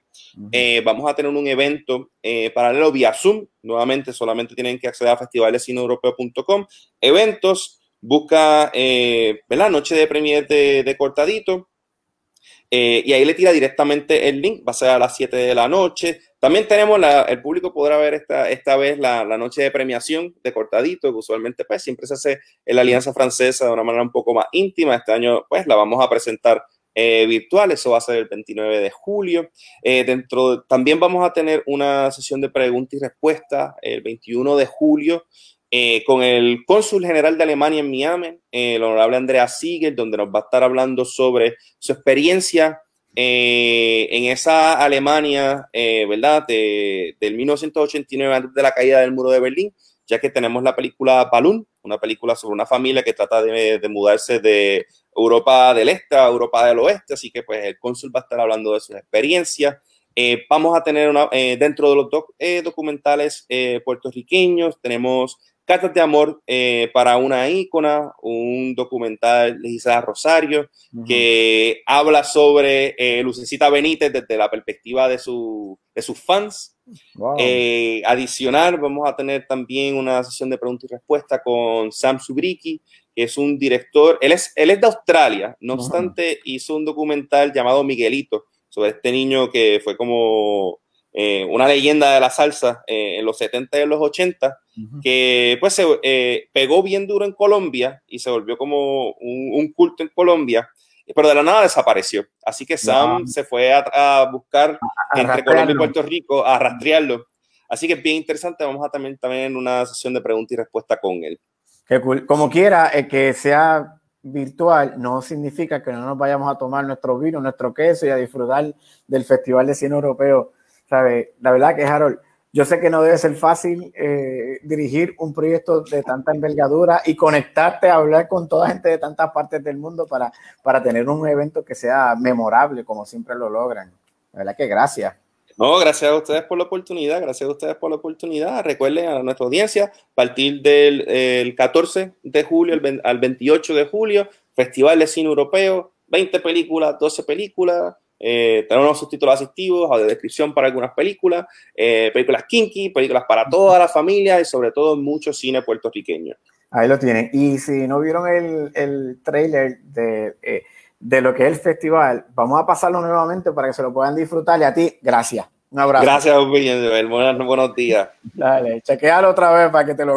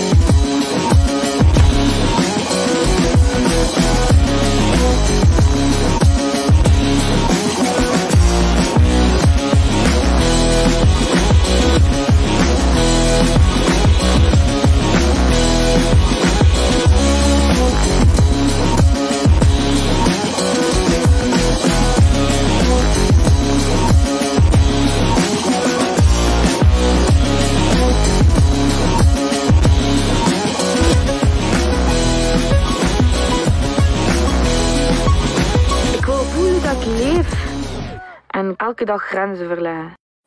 Ahí tienen, estaban viendo parte del trailer de lo que es el cine del Festival Europeo 2020. Así que gracias a todos los amigos de la Alianza Francesa. Y de ahí pasamos a unos temas que toda la, lamentablemente continúa eh, la situación agravándose por, por, por, eh, por muchas razones, pues porque el hacinamiento en las casas, la cuarentena, pero también es porque hay mucho mucho insensible eh, y es algo que preocupa el tema de la violencia doméstica. Vamos a conversar con la licenciada Alba López Arzola, que precisamente la tuvimos hace algunas semanas en el lanzamiento de su disco y le damos la bienvenida. Saludos. Saludos, buenos días. ¿Cómo estás? Muy bien, Alba, gracias por estar aquí en esta mañana. Gracias a ustedes por la invitación este, para poder hablar sobre este tema tan importante para la sociedad puertorriqueña. Vemos cómo constantemente el tema de la violencia doméstica nos afecta. Eh, a veces lo pasamos, nos ponemos gringolas, no queremos meternos en la situación, pero es algo que nos pasa, que le puede pasar a cualquiera, hombres, mujeres, no importa. ¿Cómo tú ves haciendo una retrospección de todo lo que ha pasado durante este año por la cuarentena? Mira, este, realmente las noticias que hemos estado escuchando, de hecho, desde que comenzó la cuarentena en otros países asiáticos a principios de enero, comenzó a, eh, saberse la noticia de que habían aumentado vertiginosamente, a veces más del eh, se habían duplicado y triplicado las llamadas de asistencia de casos de, de violencia de género. Este, así que cuando ya en esta parte del mundo, eh, en Puerto Rico, se dio la, la voz el 15 de marso de que íbamos a estar en una cuarentena, ya comenzamos a preocuparnos porque definitivamente el encierro para muchas mujeres iba a ser esa, ese caldo de cultivo para grabar las oportunidades de agresión de esas relaciones que ya de por sí pues estaban este, con algunas circunstancias y si no y si no eran visibles todavía pues era el caldo de cultivo perfecto para grabar incidentes de, de, agresión dadas las tensiones. De hecho, se sabe que estadísticamente eh, los tiempos de vacaciones, las festividades navideñas, muchas veces en el verano, cuando la gente tiene mucho tiempo este, de fiesta y de estar, eh, no estar en la rutina del trabajo y todo esto, es cuando se agrava en los incidentes de violencia y aumentan las llamadas de auxilio y las peticiones de órdenes de protección y todo este tipo de, de ayuda que buscan muchas veces las víctimas cuando se ven este, violentadas en incidentes este, con sus parejas. Ok, Alba, estamos diciendo algo bien importante.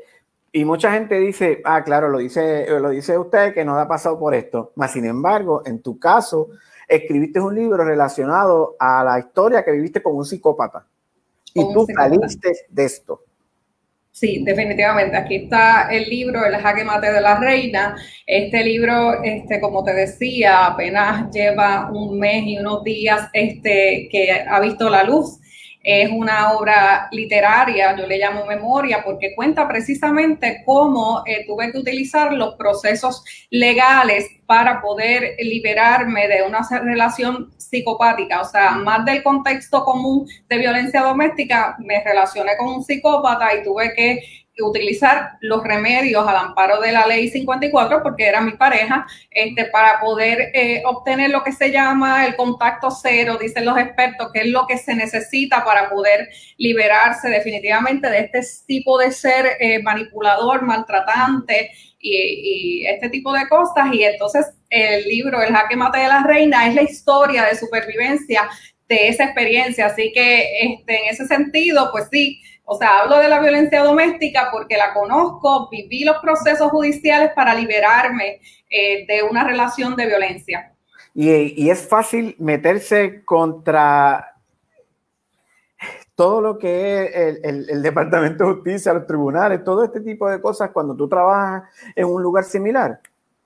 No, no, no, no. Este, en mi caso, ¿verdad? Como dice, este, soy abogada y precisamente por ser abogada tenía mucho miedo a lo que me iba, de lo que me iba a enfrentar en los procesos porque pues dada la, la situación, ya me habían sugerido que la forma en que yo podía liberarme de esta relación era precisamente a través de los procesos judiciales y yo me negaba rotundamente. Yo quería negociar eh, una salida pacífica que no tuviera nada que ver con procesos legales. Sin embargo, pues eh, cuando no queda más remedio y las cosas salieron de control y esta persona pues me agredió, pues no tuve otra alternativa que buscar eh, la ayuda legal. Y, realmente cuando uno llega al sistema, cualquier víctima, llega al sistema, pues de por sí se encuentra con que donde va a buscar ayuda, hay muchas veces este, un trato que no necesariamente es el que esperaba, es un trato este, difícil porque de por sí te enfrentas y vas a comunicarle a seres humanos, porque son personas al final del día, los operadores de justicia, vas a comunicarle situaciones íntimas, a veces vergonzosas y situaciones que son difíciles de comprender este, para estas personas y que muchas veces empiezan a cuestionarte, pero ¿cómo tú aguantaste? ¿Cómo tú estuviste en, en esto que me estás diciendo? ¿Será real? O sea, este, no puede ser, en mi caso, por ejemplo, pero usted es abogada, ¿cómo se creyó tanto cuento? Pero dígame, o sea, ¿cómo es posible que haya pasado eso? La pregunta es, licenciada, ¿por qué se creyó tanto cuento? bueno, este, realmente en este caso, ¿verdad? Eh, yo, como he dicho, me relacioné con un psicópata y los psicópatas son el tipo de personas que tienden a inventar una vida que no tienen. Este, y hacen una vida este, que realmente es ficticia. Y en mi caso, pues esa vida no era sola para mí, porque usualmente el psicópata inventa la vida a la medida de la presa, de la persona que tiene en la mira este, para cazar. Este, hace un estudio y inventa un personaje que sea la medida de esa persona. Entonces, inmediatamente la estudia de tal forma que logra lo que se llama la almagemelización o sea, que parecen almas gemelas y que son este, compatibles en todo y demás. En mi caso, distinto, ¿verdad? Eh, la personalidad no fue creada solamente para mí. Este, esta persona, el personaje que tenía, es que era un doctor en historia graduado de la Universidad de Salamanca, era un personaje que hasta su familia se lo creía, que era profesor y demás. Entonces yo lo había conocido en España en el 2006, mientras hacía mis estudios de Juris Doctor, este, eh, en mi primer año de universidad este, a nivel graduado, este, viajo a España a estudiar en la Universidad de Barcelona, conozco a esta persona en España, Barcelona, y es allí donde esta persona me hizo todo este cuento de su trasfondo profesional, de su vida, y demás. Y desde entonces nosotros comenzamos una relación de comunicación, de amistad por muchos años, hasta que en el 2018, pues, este, eh, ya la persona pues trató entonces de, de, relacionarse románticamente. Y te enamoraste del personaje. Del personaje, exactamente. No, no era la persona que realmente. Entonces, ese, es el problema con las víctimas. Y ese personaje, que se enamoran de ese personaje. No solamente te enamoró a ti, también enamoró a la gente que estaba alrededor, a, a tus amistades. Sí, sí, este, este, tenía una imagen, ah, por lo menos este, en, las personas que vivían conmigo definitivamente jamás pensaron que era todo lo que, lo que descubrimos después que era. ¿Y, qué pasa en el proceso eh, del descubrimiento de prueba? esto no es lo que, lo que yo fui a comprar, lo esto no es real. Mira, este es un proceso difícil. Inicialmente fue una amiga la que de primera instancia me dijo que él no tenía la edad que decía tener. Y eso fue este, bien fuerte. Este, y, tú empiezas a tratar de manejar y entender, pero ¿por qué? Una persona miente de la edad, para empezar. Vamos por ahí. Entonces así te vas dando cuenta poco a poco, poco a poco y nada, fue un proceso bien interesante que yo narro en el libro, ¿verdad? Hay cosas que las reservo, pero digo en broma que si el FBI supiera nuestra capacidad investigativa, nos contrataría. Porque pues hicimos toda una investigación para y descubrimos que este personaje que hasta la familia creía que realmente era un doctor graduado de la Universidad de Salamanca, este, no tenía títulos eh, y nada de lo que decía ser era. Y se hizo se diluyó en el agua. Nada en el agua, exacto, era nada y es, y, es, increíble porque aún confrontándolo, eh, eh, esta persona, yo creo que se creía el personaje ya, eran tantos años, porque vamos, a mí me contó esa historia en el 2006, supe de gente que la conocía quizás desde el 2002, así que esa persona se creía ese personaje. O sea que tú en un momento dado eras la mala de la película, que cómo va a ser. No puedes estar diciendo eso, está. Eh, pues, pues, deja de estar investigando de mí. Ah, este, ¿Qué te pasa? O sea, este, que tú te, por más que preguntes, no vas a saber nada. Y bueno, pues este, aquí estamos, hoy contamos una historia que parece de película, pero. todo esto que este estamos hablando, tú lo llevaste a, a, un libro, porque tú no puedes quedar con esto que para que otras personas no pasen lo que tú pasaste. Exacto, ¿no? Y para que tengan la señal, la, eh, de hecho, hay un capítulo que es un capítulo que da información sobre los que son las personas psicopáticas y te da las señales, ¿verdad? Para esto es para alertar a las personas de que pueden tener ese en su vida esa, ese riesgo que vamos, es más probable de lo que nos creemos. Yo jamás pensé que me iba a relacionar con un psicópata, pero sucedió. Entonces, eh, tú puedes ver en el libro, pues puedes estudiar los rasgos de estas personas, los mecanismos que utilizan para acercarse a sus presas y demás para tener la alerta y estar siempre para que no suceda esto, porque el problema es que no se conoce mucho y la gente se cree que las personas psicopáticas son los asesinos en series de película, pero no. Hay muchos cotidianos, lo que le llaman los integrados, que viven entre nosotros, se pasean entre nosotros y realmente son todo un personaje que vive y disfruta de dañar a otro. Y lo peor es que esas técnicas de manipulación son ocultas y son sutiles. En mi caso, por ejemplo, esta persona trataba de, de, evaluarme por mi color de piel. ¿Ves? Pero vamos, ya yo tengo este, eh, bastante claro quién yo soy y mi identidad, así que eso a mí no le funcionó. Pero realmente, eh, luego cuando uno va y estudié lo que era esto, pues uno se da cuenta que como estas personas usan cosas bien sutiles para dañar y mirar la autoestima y someter a la persona para que no reaccione a eso, a ese maltrato psicológico encubierto y al final del día muchas personas quedan desvalidas y como que no pueden reaccionar. Esto se llama el síndrome de la rana hervida. Sí, sí, porque el síndrome de la rana elvira. Este, mira, eh, realmente si tú pones una rana en una olla hirviendo, ¿qué va a hacer? Va a salir corriendo, pues así pasa con los psicópatas este, o un maltratante, vamos, no tiene que ser psicópata. Si, si dice soy un maltratante, quiéreme, o soy un psicópata, nadie en sus cinco sentidos va a entrar en una relación en esa circunstancia. Pues obviamente te pone ahí agua fría, tranquilita, y poco a poco va encendiendo el fuego y le va dando y aumentando y aumentando. ¿Y qué pasa? Que la rana está ahí en todo ese proceso. ¿Te acuerdas del cuento de Hansel y Gretel? Ajá. La rana te voy, a, te voy a alimentar para después aprovecharte. Exacto, para después comerte bien gordita. Entonces, en todo ese proceso está la rana en esa olla tratando del cuerpo aclimatarse y luchando. Con eso, cuando se viene a dar cuenta, no puede reaccionar y salvarse muere irremediablemente porque las energías ya la ha agotado tratando de, comprender y aclimatarse a esas situaciones. Así que así es que pasa el maltrato sutil, lamentablemente. Entonces el problema es que falta esa conciencia y la gente a veces cree, pero ¿cómo le aguantó tanto? No, no puede ser. Ay, a lo mejor se lo imaginó. Pero... pero, ok, hay gente que te ha dicho, porque aguantaste tanto? Pero hay gente que llevan 20 años en esta situación. ¿Cuánto te tardó a, ti en decir, basta, vamos a lo próximo? Gracias a Dios no tuve ni cinco meses en esta relación psicopática. fue... La gente te dice, ¿por qué aguantaste tanto? Y dice, ¿por qué tú llevas tanto tiempo con lo mismo quejándote de 10 años, 15 años con lo mismo y no has hecho el cambio? En el libro tú también tienes un capítulo que habla de los protocolos y el proceso.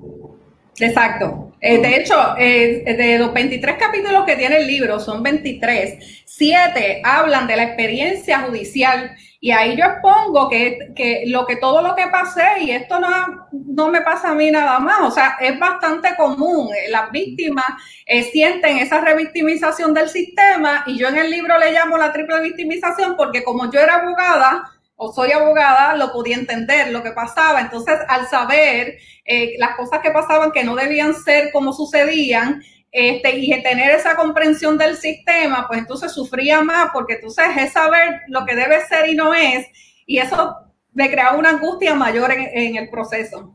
¿Pero tu libro está dirigido a las mujeres o a público en general?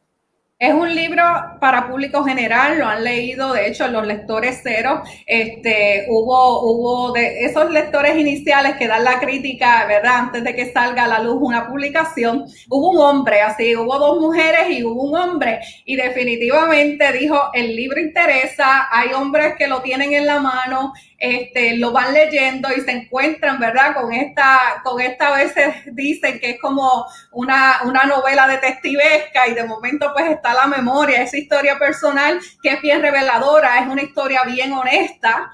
Este, y hay muchos pues que se ríen hasta de las anécdotas que uno cuenta porque este, se identifican y viven esa, esa intensidad que me han dicho los lectores que eh, pude transmitir en la medida que narré la experiencia. Eh, que es bien interesante cómo tú logras esa conexión de, un simple lector, de cualquiera que, que quiera simplemente una buena historia que parece de ficción, pero que es real. Es real, exactamente. no está basada en hechos reales, no, no, no, es que es real de principio a fin, convirtiéndolo y que, y que fue propia.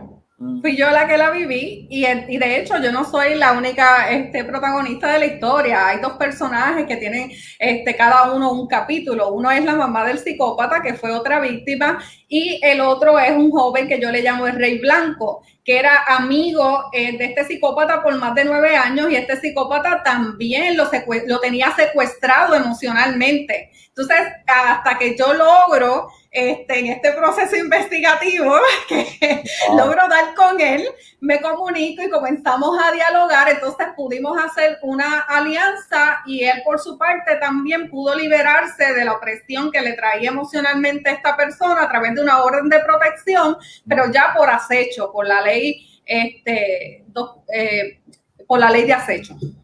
Ok, o sea que eh, tenemos la oportunidad de aprender a través de tu libro y a la misma vez distraernos con la lectura.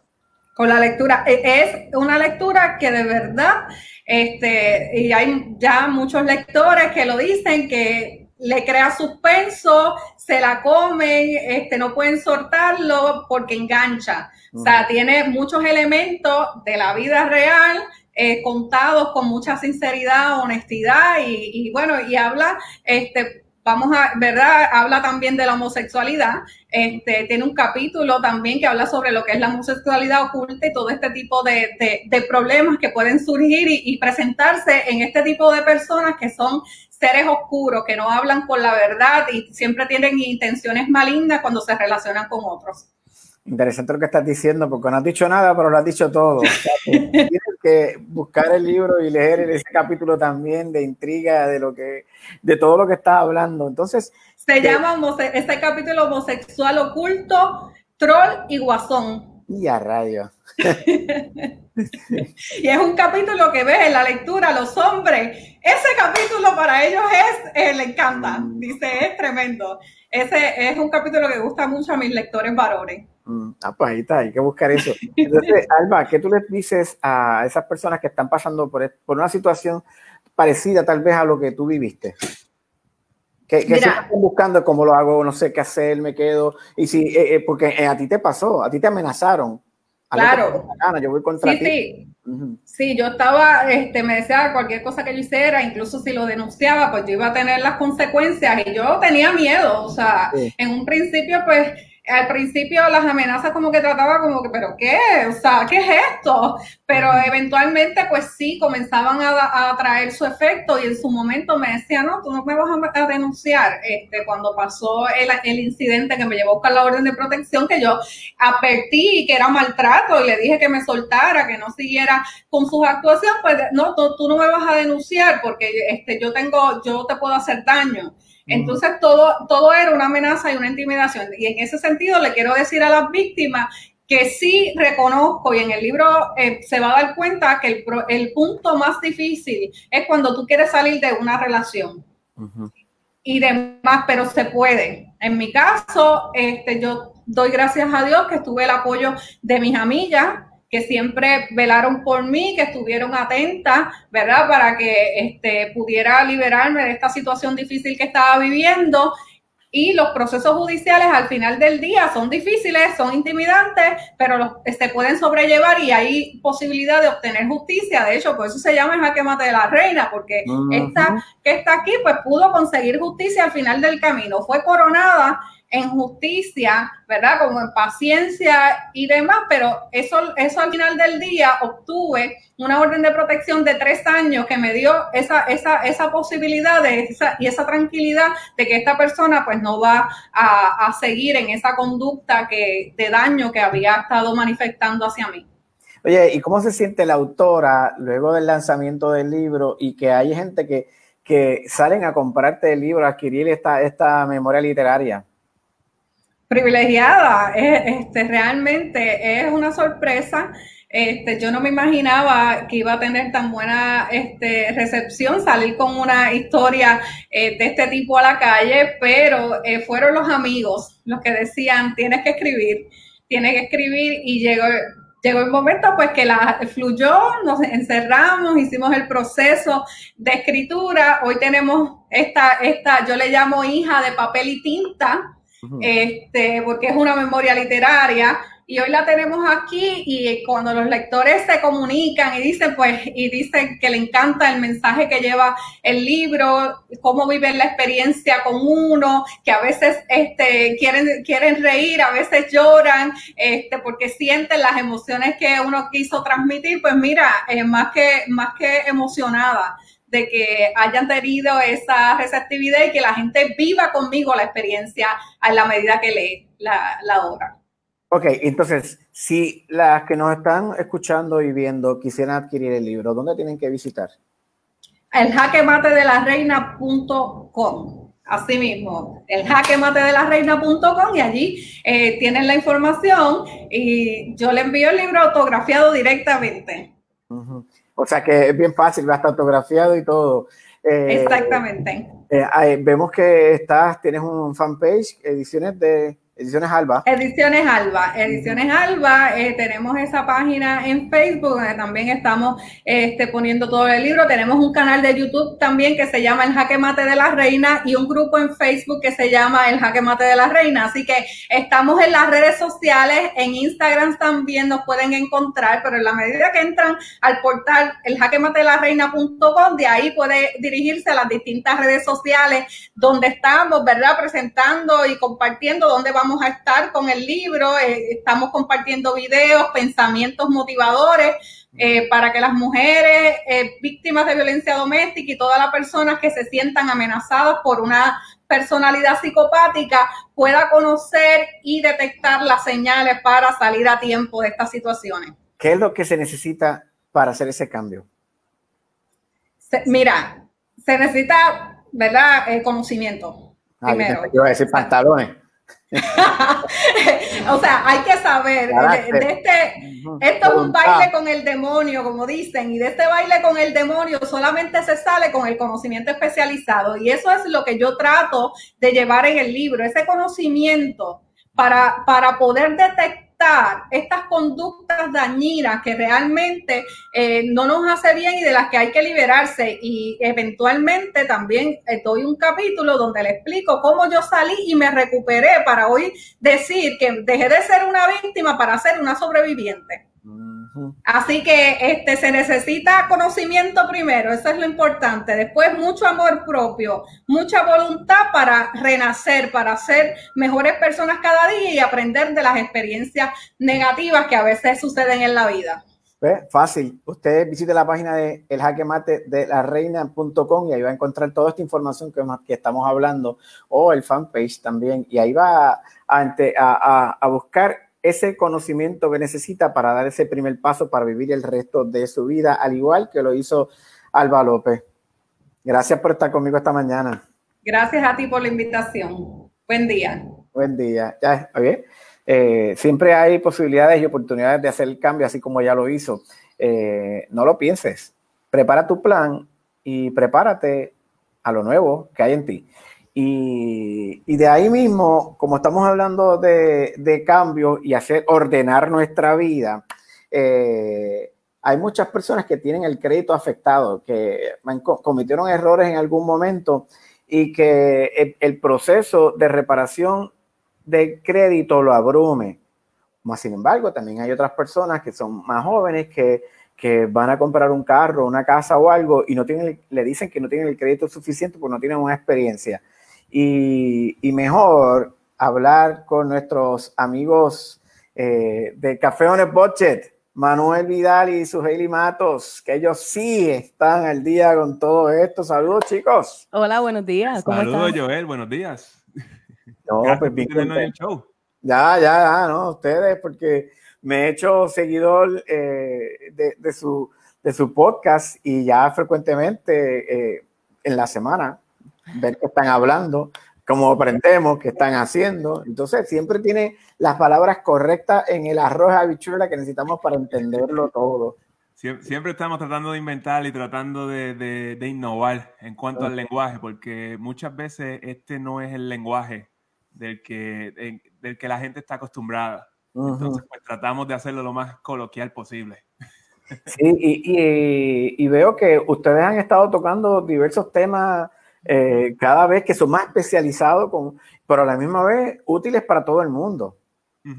Sí, sí, este, estamos eh, tratando de, tocar unos temas de bienes raíces y de, este tipo de cosas, que es que usualmente, usualmente, pues nadie, nadie sabe nada de ello, nadie sabe cómo comprar una casa, nadie sabe cómo, cómo financiar algo o refinanciar algo. estamos tratando de tocar todos estos temas. La realidad del asunto es que nosotros estamos básicamente haciendo nuestra historia, ¿no?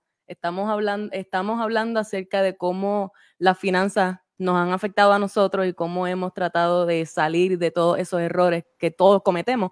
Y según vamos a través de ese proceso, pues, ah, gracias. Eh, según, según vamos por ese proceso, pues estamos acumulando toda esa información, ¿no? Para poder compartirla con las demás personas. Y una de esas cosas definitivamente es el manejo de crédito, porque obviamente eh, de alguna manera u otra, muchos de nosotros o todos queremos en algún momento comprar, como tú dijiste, un carro, una casa, particularmente una casa, ¿no? Que se considera ser una de esas eh, inversiones más grandes que las familias hacen. Y las personas, sobre todo de nuestra edad, los millennials, están entrando ahora finalmente al mercado de, de las bienes raíces, ¿no? A comprar sus propiedades. Y yo, nosotros pensamos que es bien importante que ellos sepan cómo prepararse para ese proceso y una de las cosas es definitivamente tener su crédito al día. Y su pero es que mira, tengo el ingreso. Eh, ponle que me gane 36 mil dólares, pero cuando voy al banco se hacen nada y me dicen no cualifico ni por una casa muñeca. bueno, primero que todo es, eh, nosotros, nuestra base, nuestro fundamento siempre es el budget, ¿no?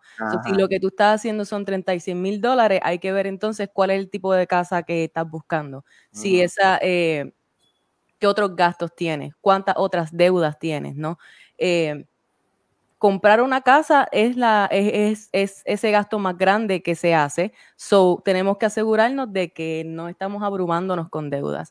Eh, el crédito es una de esas cosas súper importantes y como nosotros siempre decimos, con el presupuesto tenemos que saber si tenemos que quizás hacer más dinero, si tenemos que bajar los gastos para que entonces nos den esa aprobación. ¿Tú tienes algo, que añadir? Y algo, algo, algo bien importante es que a mí me gustan los números. Este, es que 54% de la población, eh, de, las personas, no chequean el, reporte de crédito. Y muchas veces hay, errores, muchas veces hay, cuentas negativas que no son tuyas.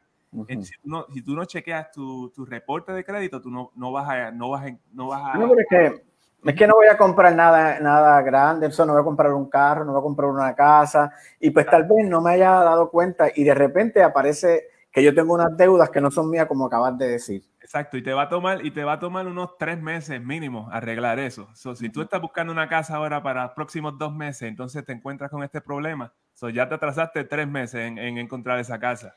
Pues esa es la importancia de esto. Otra cosa a considerar, ¿no? Con, cuando se trata de, no quieres comprar una casa, no quieres comprar un carro, que quizás entonces para ti, pues no importa mucho, ¿no? Pero otras cosas que hay que considerar es que hay ciertos tipos de trabajo para los cuales sí se va a evaluar cuál tu crédito es. Hay ciertos tipos de trabajo para los cuales tu empleador, antes de darte el trabajo, va a hacer alguna verificación de tu crédito para ver si tú tienes eh, algún tipo de tendencia que le pueda decir a ellos que hay un riesgo en, contratarte. De igual manera, vamos a decir, no necesitas eh, comprar una casa, quizás lo que quieres es rentar, como muchos millennials y Gen Z están haciendo, pero también para rentar tú vas a tener una verificación de crédito. ¿Y, eh, cómo esto nos afecta al que todo el mundo esté eh, verificando nuestro crédito? Pues mira, la realidad del asunto es que tú no necesitas que te estén verificando el crédito constantemente, ¿no? So, Cuando tú tienes un... Eh, no, pero es que a la gente le encanta. Yo voy a, hasta, o sea, cualquier cosa, algún crédito, una tarjeta o alguna computadora que la vaya a coger a crédito y me dicen, vamos a verificar el crédito. Y esto baja lo que llaman la empírica o las tasas. Bueno, cosas que para mí eh, son importantes, ¿no? Que te van a verificar el crédito y no, y no necesariamente te van a, afectar, te van a bajar un poco los puntos, pero no necesariamente va a ser la gran cosa porque esto se, se el, puntaje, la empírica sube de nuevo. Son chequeos para tu renta, chequeos para tu eh, eh, hipoteca y todas esas cosas. Ahora, nosotros personalmente no fomentamos que estés por ahí corriendo tu crédito para abrir cuánta, cuánta tarjeta de crédito haya disponible, porque ese no es nuestro mensaje. Nosotros no creemos en deudas de consumo en general. Nosotros creemos en mantener ese tipo de deudas, tarjetas de crédito, en un límite y, en el límite es el menor posible. Sí, la idea es que lo que sea que tú tomes en una tarjeta de crédito está en tu budget. Eh, es casi como si lo estuvieras, lo estuvieras eh, usando como cash como efectivo. La cosa es que por lo menos te puedas beneficiar de los, supuestos beneficios que te dan las tarjetas de crédito. Ok, pues entonces, cogiendo lo que los dos están diciendo, yo pienso comprar una casa, un auto, eh, y, si yo voy a visitar 10 dealers, los 10 dealers van a querer ver mi crédito. ¿Cuál es la recomendación que yo baje el mismo, eh, yo mismo haga el procedimiento? Dice, aquí está mi historial de crédito, y yo lo presento a todo el mundo. Sí. Sí. Bueno, tú puedes, eso es algo que tú puedes hacer. Otra cosa también es cuando uno está, cuando uno está, por ejemplo, buscando casa, buscando carro y eso, ya se entiende que tú estás en ese proceso de buscar el mejor, el mejor negocio. Y, y, eso no te va a afectar tanto en el crédito a fin de cuentas. So, cuando tú quieres, por ejemplo, para una casa, cuando tú quieres comprar una casa y tú estás en ese proceso de búsqueda, ¿no? Y eh, quieres eh, hacer una preaprobación, ¿no? Porque obviamente necesitas una preaprobación para comprar una casa que vas a financiar. Tú tienes tres meses para verificar diferentes opciones, verificar con diferentes bancos y que ellos te den cuáles son sus términos y todas esas cosas. Eh, durante esos tres meses, desde esa primera verificación de crédito que tú haces, tienes tres meses para poder verificar con diferentes otros bancos y sí, todas esas verificaciones te van a salir en tu reporte de crédito, pero no te van a afectar negativamente porque se sabe que estás en un proceso de búsqueda de comprar una casa. Eso no te va a afectar, no te va, si, si haces tres o cuatro verificaciones diferentes, solamente te va a afectar como si fuera una, vamos a decirlo de esa manera. O sea que eh, para entender la comunicación entre el banco o la agencia de, que me vaya a financiar, eh, ¿qué es un buen porcentaje, un buen puntaje? Eso, un buen puntaje es 620. Un buen, eh, con 620 es el mínimo que, te piden para ciertos tipos de, préstamos, ¿no? Obviamente nosotros siempre recomendamos que vayas donde tu banco de preferencia, vayan probablemente donde más de un banco y ellos te van a decir cuáles son las los requerimientos que hay en el momento, porque eso, eso puede cambiar, ¿no? Con COVID eso cambió un poco, los bancos se pusieron un poco menos flexibles cuando se trata de eso. Eh, cuando yo eh, brego con mis clientes, ¿no? Con bienes raíces, hay clientes que con un 620 quizás no le van a dar el tipo de préstamo que ellos quieren. Hay clientes que necesitan 720 o más para el tipo de préstamo que tienen porque van a traer menos dinero de, de down payment, de depósito y hay otros tipos de, de, consideraciones pero en general para los préstamos más básicos de casa, 620 hasta ahora es lo que se había estado utilizando. Siempre recomendamos que verifiquen con su banco. Entonces, eh, el, proceso es el siguiente. Me, me recomiendas que yo, lo primero, en mi carácter personal, visite las agencias de crédito online para yo buscar mi reporte. Sí, tú puedes sacar el crédito. Eh, tú tienes derecho a un, a un, eh, a un reporte de crédito gratis al año.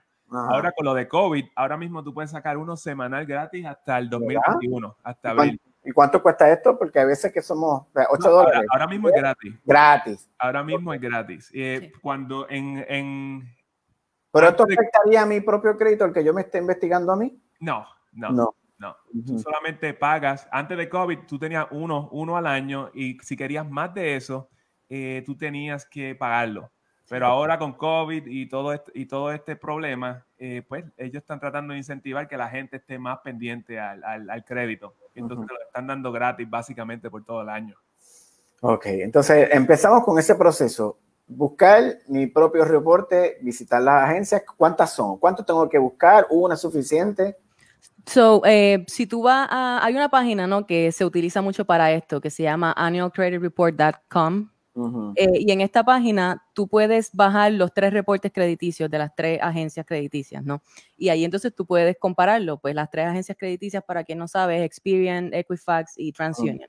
So, eh, y ahí entonces lo que es importante que tú hagas es verificar que tu información eh, personal sea correcta, que la, la, otra información que aparece tuya también sea correcta, verificar los pagos tardíos, ¿no? Que toda esta información sea correcta, que no hayan verificaciones de crédito que tú no hayas hecho, que no hayan, que no hayan salido de ti, ¿no? Porque esto se presta, como nosotros hablamos en nuestro episodio, puede haber alguien que tenga tu mismo nombre si tienes un nombre bien común, puede haber alguien que tenga tu mismo nombre, que esté abriendo cuentas, eh, líneas de crédito por allí y que de alguna manera esto termine siendo reportado en tu crédito y que te esté afectando.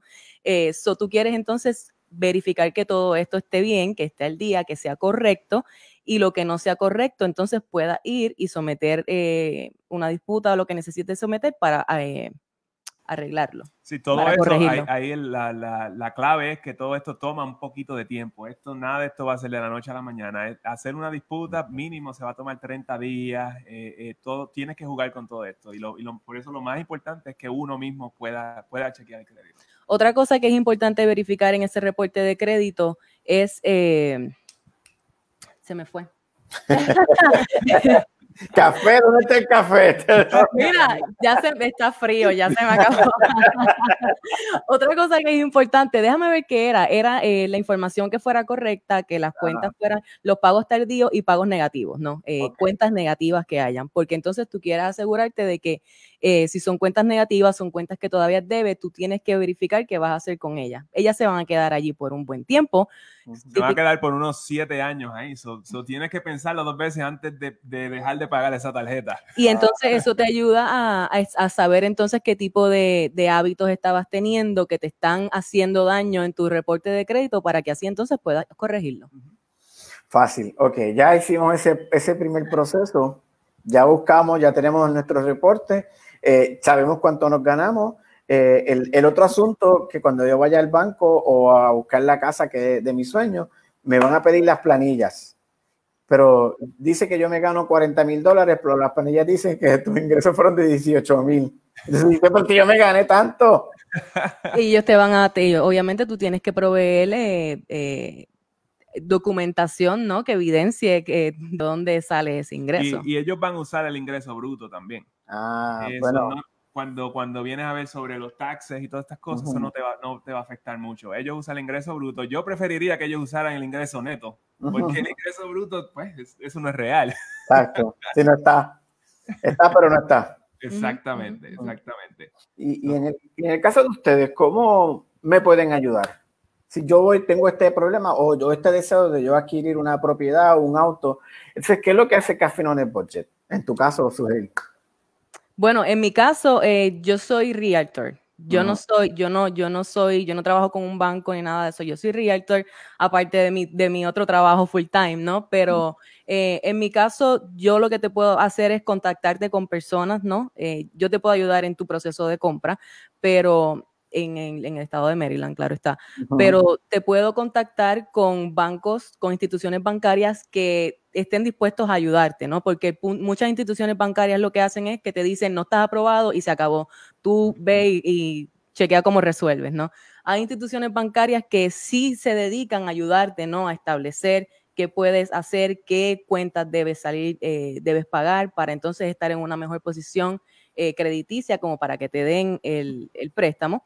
Y en adición a eso, ¿no? Es importante entonces que, que nos escuche, porque nosotros no solamente hablamos de, de, bienes raíces y de comprar una casa, sino que hablamos de todos los hábitos y de todas las costumbres que te van a ayudar hasta a posicionarte en, en, una buena posición financiera, ¿no? Para que cuando sea ese momento de ir a comprar tu casa o hacer la adquisición que quieras hacer, eh, las inversiones que quieran hacer, eh, estés en la mejor posición posible y tengas todas tus finanzas al día.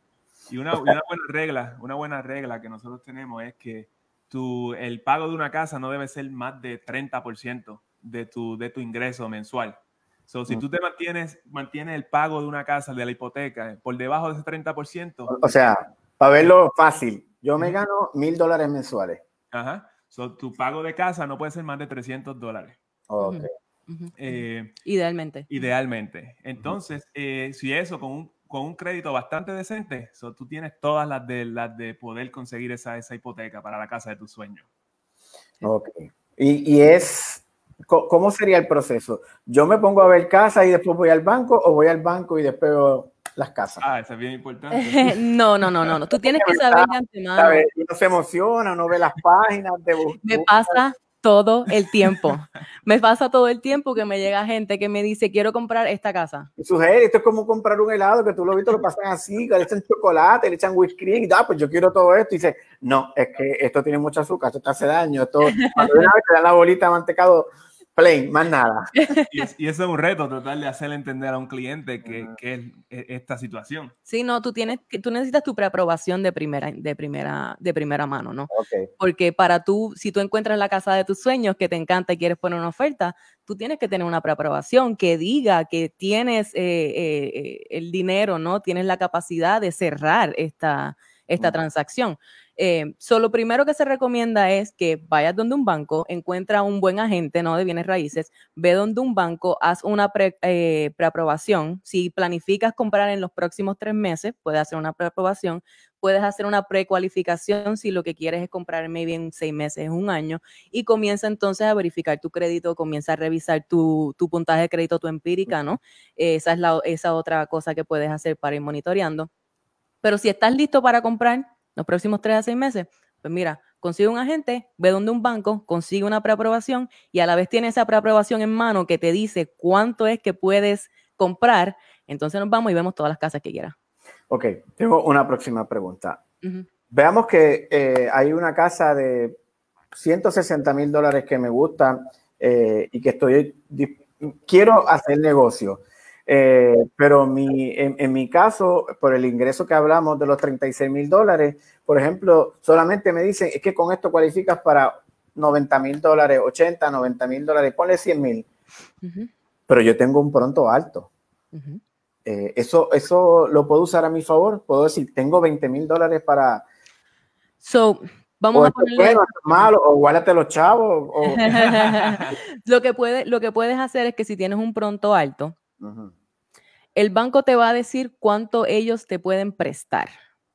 De mm. allí a, la, casa, al valor de la casa que tú quieras comprar. Si tú tienes... Estas son cosas que yo te estoy hablando que uno no, usualmente no le dice al banco. Yo voy, regístrame mi crédito, pues tú, eh, cuánto tú te ganas, coges la planilla y aquí está. Pero nunca me preguntan, ¿tienes dinero para invertir en efectivo? Bueno, eh, en mi experiencia se supone que sí, se supone ah. que, se hable de todo eso, se supone que tú digas si tú tienes, cuánto tú esperas poner de pronto, ¿no? Porque un banco va a verificar qué porcentaje del, préstamo que tú vas, del valor de la casa, qué porcentaje es el que ellos te van a prestar. Y obviamente yo no, yo no, yo no trabajo con los bancos, pero, así, es, como opera. Ajá. Um, puede ayudar a todo el mundo a entender antes de ir a perder el tiempo. Claro. Prepárate si tú tienes el, restante de esa cantidad en efectivo y lo que el banco te tiene que prestar, como quiera, son 80 mil dólares, porque eso fue lo que ellos te dijeron que te podían prestar, pues amén, porque tú tienes el restante en efectivo, tú puedes comprar la casa. Eh, el problema viene cuando tú tienes la casa de 130 mil dólares y lo que tienes son 5 mil dólares para dar de pronto y el banco lo que te va a dar es un préstamo de 80. Pues así no va a poder. Y se ríen de ti. Sí, ahí está. Gracias por venir. Usualmente el reto más grande es cuando no tienes el dinero. Ah. o si no, ellos, eh, bueno, un buen banco también te puede ayudar a conseguir alternativas, como por ejemplo tienes algún familiar que te quiera, que te esté dispuesto a prestarte una cantidad de dinero. Alguien que te dé la firma. No. no, no, no. Pero sí, por ejemplo, eh, hay, hay, padres, ¿no? Que si tienen capital y quieren ayudar a sus hijos a comprar una propiedad, hay padres que sí le dan eh, esta cantidad de dinero como regalo y se puede hacer. Esos son el tipo de cosas que un buen banco probablemente te va a tratar de ayudar a, averiguar. Y si no está en las manos, pues te dice entonces qué otras alternativas tienes. Claro, comprarte una caseta de campaña, un campo. Exacto. Y, también a lo mejor te puedes bandear un poquito con la caseta de campaña. Oye, pero otra alternativa, y yo, y bueno, mm. tiene que ver más como con inversiones o algo así, pero otra alternativa es que si quizás no puedes comprar la casa de 130 mil dólares, pero puedes comprar la casa de 80 mil, aunque necesite un poco de arreglos, pues tú compras la casa de 80 mil dólares y la vas arreglando por tu cuenta y le vas entonces a subir el valor. Hay gente que teme, que dice, pero es que yo voy a hacer una inversión tan grande que debe ser una casa para, para toda la vida. Eh, y entonces dice, eh, ¿por qué yo tengo que comprar una casa que lo que tú acabas de decir? ¿Por qué tengo que comprar una casa que es menor, eh, pudiendo esperar tal vez a yo tener más dinero para entonces invertir? Cuando una opción podría ser comprar la casa de 80, evoluciona, crea créditos, crea ingresos y después o vendes la casa o la alquilas. Claro. Claro, o la arreglas, ¿no? Por tu cuenta, en vez de pagarle a un contratista, si tú tienes el, tiempo y la energía de hacer los arreglos, la pones súper brutal y ahora entonces el valor de esa casa quizás es cerca de lo que tú estabas buscando, ¿no? Y también, y también así es como uno negocia con, en los ah. raíces también. Es como que le dice, ah, mira, esa pared está media, media, media virada. Este, pues mira, bájale, bájale 5 mil. Como que yo tengo que arreglar eso. Entonces, por ahí es que uno va negociando con eso. Claro. usualmente vas a conseguir un mejor negocio si estás haciéndolo así. En el caso de, de su jefe, mira mano y le dice, este no arregla, este no pone ni un, ni un para un hay, que ligar, hay que ligar cemento, muchachos, ¿qué vamos a hacer? Ah, que estas manos se guayan.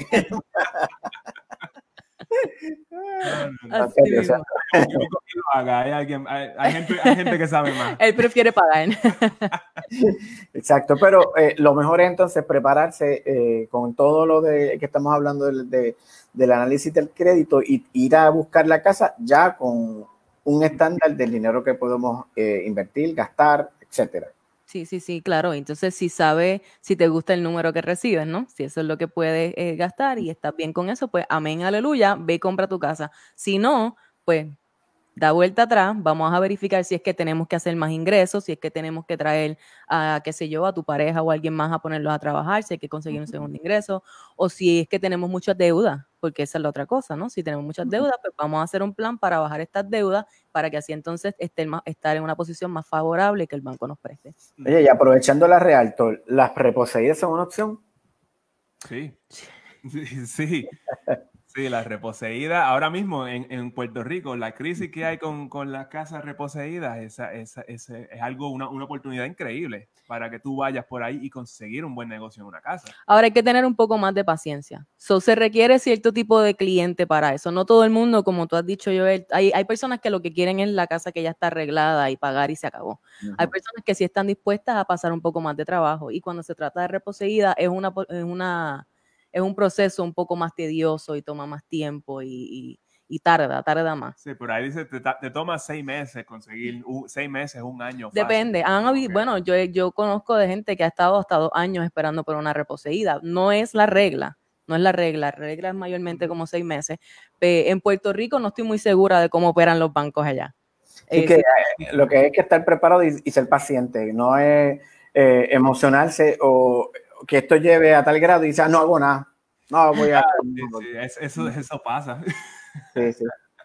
Pero importante, ¿no? Con tu crédito, súper importante que, que, trates entonces, pagas tus cuentas al día, no tengas pagos atrasados, asegúrate de que estás utilizando solamente menos de 30% de tu, del crédito que tienes disponible eh, y básicamente verifica tu reporte de crédito todos los años. Ahora puedes hasta marzo 2021 puedes verificarlo todas las semanas o vas y haces arreglo. Y, algo que creo que no hemos mencionado es la importancia de la utilización de crédito. La utilización de crédito es básicamente el balance de tus deudas versus cuánta deuda puedes, eh, puedes tomar. Pues, si tu límite de crédito es mil dólares, tú no debes tener más de 300 dólares en deuda. Eh, si tú mantienes ese, ese porcentaje por ahí, por debajo del 30%, no vas a tener también ningún problema. Mientras más bajito esa utilización, obviamente mejor. Y, y, lo último, ¿no? Es que si verificas tu crédito todos los años, amén, aleluya, perfecto, verifica entonces tu, tu credit score frecuentemente, ¿no? Hay diferentes avenidas, puedes, si tienes tarjetas de crédito, las tarjetas de crédito se supone que te digan cuál es tu credit score. Y si no, pues ve decir a Credit Karma, por ejemplo, y allí puedes ir y verificar cuál es tu puntaje de crédito y Credit Karma te da un montón de otra información que te dice por qué el puntaje de crédito que tienes es el número que tienes. Y te dice entonces qué otras cosas puedes hacer. Yo lo veo casi como un juego. Me dice, ah, si tu, tu balance subió mucho, pues ya yo sé que el próximo vez tengo que asegurarme de que mi balance esté más bajito. Y poco a poco ese puntaje va mejorando cada mes. Y también Credit Karma es bien bueno eh, estar pendiente a eso, pero después cuando tú vas a, a, tomar una hipoteca, cuando te, te, sacan el crédito de ahí, vas a notar que está un poquito más bajito que que te sale en Credit Karma. Eso es normal también. El, mm. modelo, el modelo que se usa para una hipoteca es diferente, el modelo de FICO. Ok, pero te da una idea más o menos de, de lo que es tu porcentaje. Es una herramienta para monitorear. No, no te dejes llevar del número que Credit Karma te da, eso no está en piedra, ¿no? Pero sí te ayuda a monitorear hacia dónde va ese crédito, si va subiendo o si va bajando. Bueno, ahí tienen a su a mano el eh, Café on el Budget. gracias por la charla, por la orientación, por la educación. Luego les paso, eh, me pasan la factura. seguro, seguro. Te llega, te llega ahorita. Un millón de gracias, Joel, como siempre. Un millón de gracias. Gracias a ustedes por, por, continuar educando y enseñando lo que es importante en este caso para a seguir trabajando nuestro crédito o haciendo nuestro crédito. Un abrazo a los dos. Un abrazo, cuídense. Mira, búscale un clavo para que te empiece ahí a marcar. El martillo, voy para allá. Practico ahora. Practica, bueno, ahí lo tienen. Nuestros dos amigos de Café Budget desde Maryland, eh, enseñándonos un poquito de todo lo que es relacionado al crédito y cómo podemos mejorarnos. Así que Amigos, hemos tenido un programa maravilloso. Les doy las gracias a todos porque ha sido bien interesante, variado. Conversamos la mañana con el empresario César Santiago, restaurantero, como él mismo se llama. Estuvimos hablando sobre la, todo lo que ocurre eh, en el ambiente, en la industria de, de los restaurantes y cómo él ve que actualmente mucha gente se va al área oeste o cualquiera de la parte de la isla, más sin embargo, los restaurantes en San Juan pues como que están medio estancados. Interesante lo que él plantea. Además, hablamos con Hilda Teresa Ayala, ella es especialista en archivos y asesora en preservación y digitalización. La verdad que me disfruté esa, esa charla, imaginándome todos esos documentos que, que trabajan en el Instituto de Cultura. Conversamos con Harold León, director del cine, del Festival de Cine Europeo de Puerto Rico, eh, en alianza con la Alianza Francesa, ya la redundancia, eh, y la cantidad de películas que va a estar ofreciendo el festival del 14 al 18, eh, al 28. Eh, también hablamos con la licenciada Albanidia López sobre su libro El jaque mate de la reina y cómo ha ido esto con esta vivencia, con este libro y cómo ella ayuda a otras personas a salir de, de, de todo este desmadre que puede ocurrir con un caso de violencia doméstica. Además, hablé hace unos minutos con nuestros amigos de Café On Budget, con Manuel Vidal y Suheili Matos. pueden buscar su página también, Café On Budget, y ahí enterarse de, de, su blog, de todo lo interesante que ellos trabajan semanalmente en la orientación. Así somos, fáciles. Tenemos un concurso que queremos que participes. Es sencillo, se llama Gánate uno de dos tarjetas de regalo valoradas en 50 dólares. Verano contento. Verano contento, danos like y comparte para que puedas participar. El sorteo se realizará el viernes 17 de julio a las 9 de la mañana. Para participar, dale like y taguea a tres amigos en este post. Tienes hasta las 11.59 del jueves 16 de julio para participar. Y como le dije, el concurso sale, lo sacamos el 17 de julio facilito. Búscanos en Facebook o búscanos en YouTube. Ahí puedes encontrar la información. Suscríbete en YouTube a nuestro canal para que veas las actualizaciones de nuestro programa. Y también en Spotify. Ahí inmediatamente que se acaba el programa ya lo puedes ver y accesar para que esto tenga, eh, lo puedes escuchar en el momento que quieras. Así de fácil, así de sencillo en cualquiera de las plataformas de podcast. Busca Las Mañanas con Joel Rivera. Amigo, este proyecto es una producción de Isabel Hernández para el grupo Meta.com. Gracias a todos por conectarse y ser parte de esta gran iniciativa que llevamos haciendo ya prácticamente cuatro meses. A todos les doy las gracias a Isabel gracias por ser parte importante de este proyecto. A todos, nos vemos mañana lunes a viernes a las 8 de la mañana, las mañanas con Joel Rivera. Muchas gracias. Chao.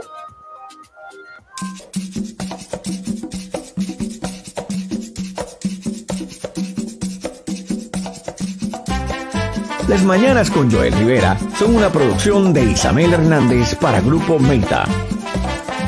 el programa que le echa ganas a tu vida, con humor, con mucha información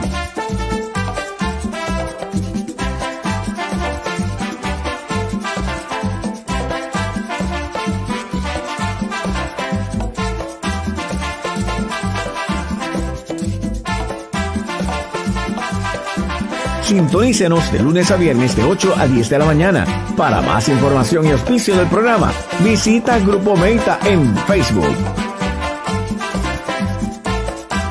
Infórmate y goza todos los días en las mañanas con Joel Rivera.